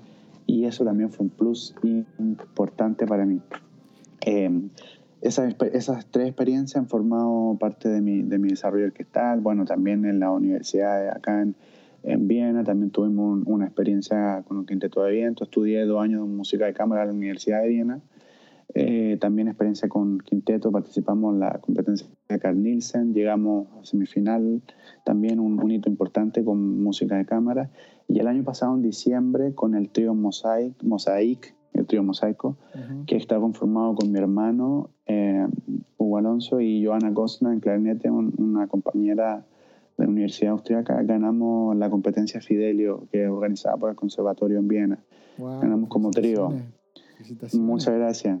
Eso ha sido un pic para, para nosotros como música de cámara, para mí también como fautista, porque fue un trabajo arduo. Eh, tocamos mm, eh, tocamos dos obras adaptadas para el trío, o sea, no quisimos hacer música original, sino que cosas adaptadas. Tocamos el danzón número 2 de Arturo Márquez, que seguramente más que te lo conoces, y, y tocamos, y tocamos eh, la danza bacanal de, de Sansans, adaptada también para trío. Esa fue una instancia muy linda porque pudimos tocar también en la sala en, la sala de la radio de Viena. Y bueno, eh, también, orquesta, también toqué en orquesta de turistas que hay acá en Viena, que hay mucho, mucho cancheo en orquesta de turistas. Hay una orquesta que es donde tú te, te pones el fracto y estás en palacio, hace unas cosas que tú dices, ay Dios mío, que, te sientes como en el periodo clásico. Y otra orquesta donde tú tocas con, con el disfraz de Mozart, o sea, te, te visten con, con, con esa con esa ropa eh, antigua, con, con, peluca y todo, y tocar en la, en, la, sala del Musikverein, que es como el templo de mayor importancia en la música clásica a nivel mundial, es también una experiencia increíble. Eh, tocar en la orquesta Beven con el maestro Eschenbach en el Musikverein también es una experiencia increíble y, y así, así se van sumando muchas, muchas cosas que van aportando. increíble todo lo que hemos estado conversando y cómo ha sido tu carrera. Eh, wow, ha sido increíble y de verdad muchas felicitaciones por lo que está alcanzando.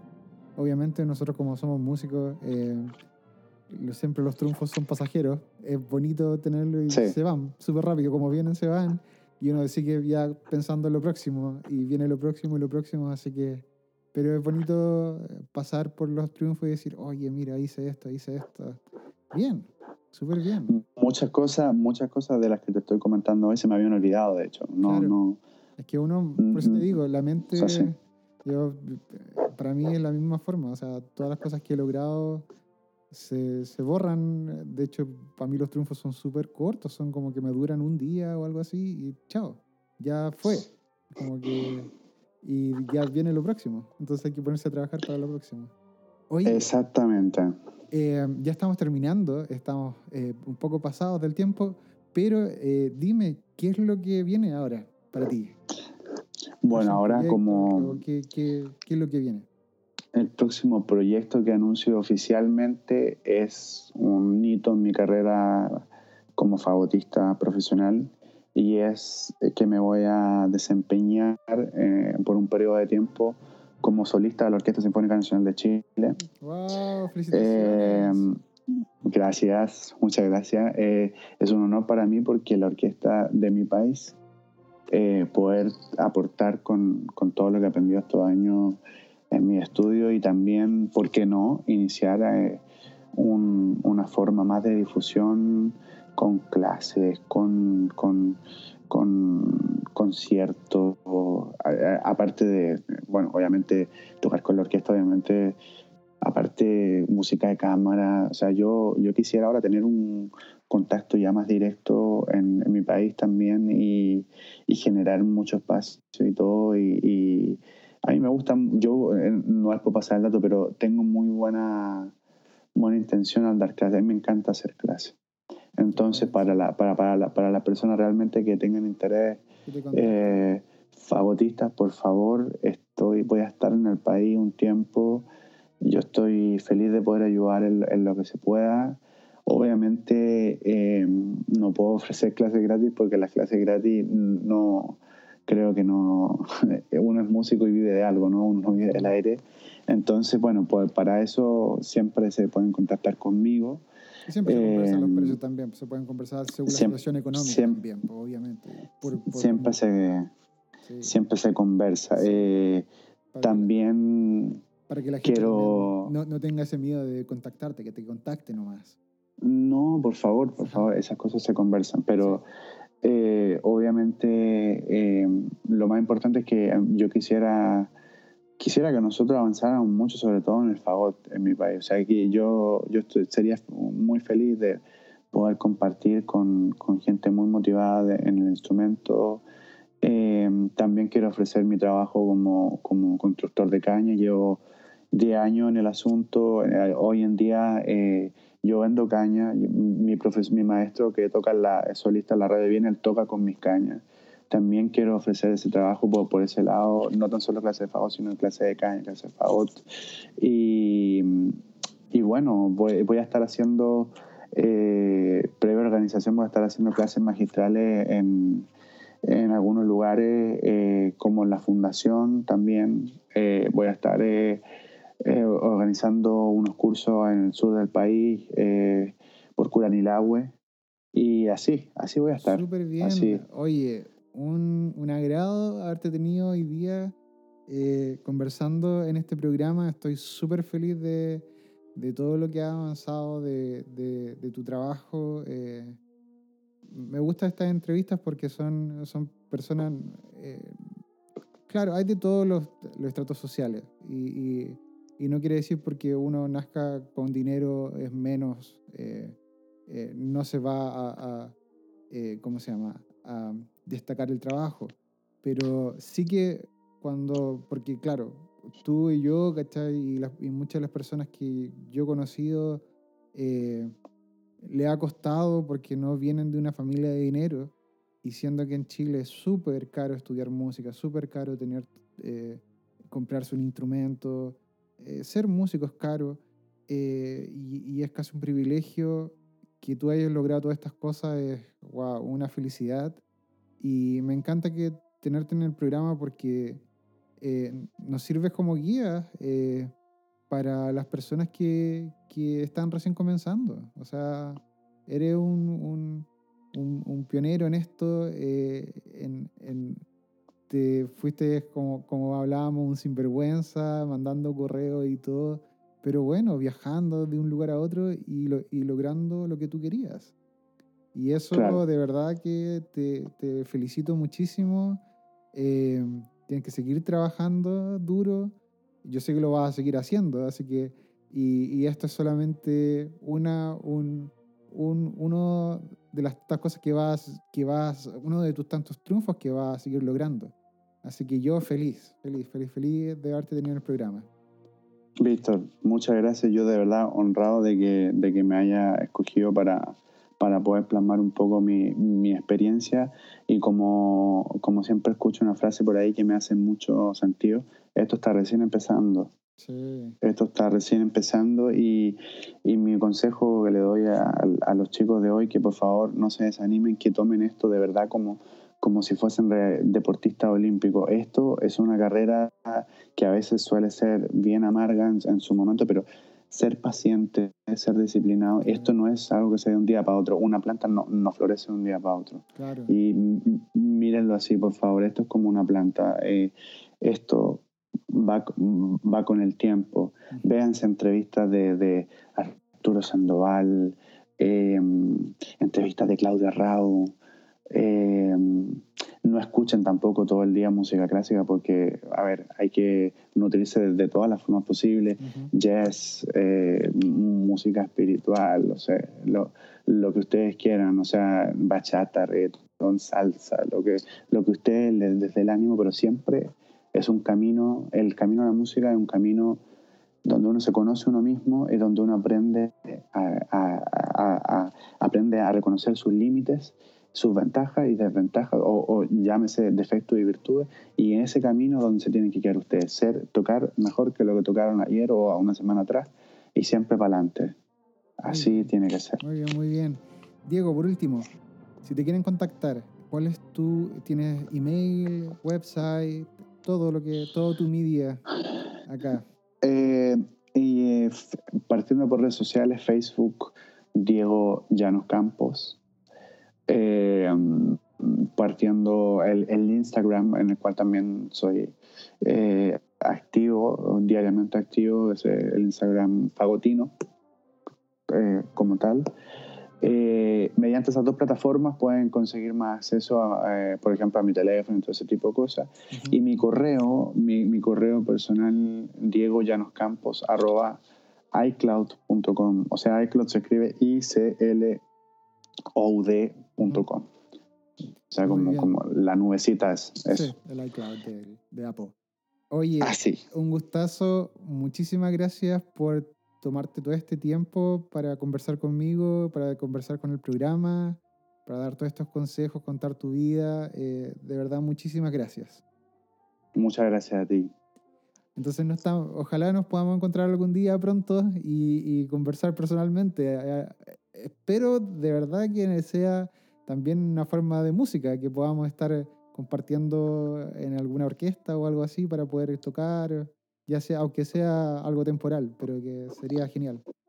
Eso sería algo muy, muy bonito de, de concretar. Claro. Creo. Para mí, uno de mis sueños es como que alguna vez Rancagua eh, una a, a, los músicos que tocaron en la, en la, orquesta. Creo que se hizo una vez. Eh, pero, claro, traer a todos los músicos que están tocando afuera y que son de Rancagua y hacer un concierto sería ideal. Mm, cuenta conmigo para eso. Ahí, ahí voy a estar. Perfecto. Hoy un gran abrazo. Eh, nos estamos encontrando pronto. Suerte en todo, Diego. Chao, chao. Gracias. Chao.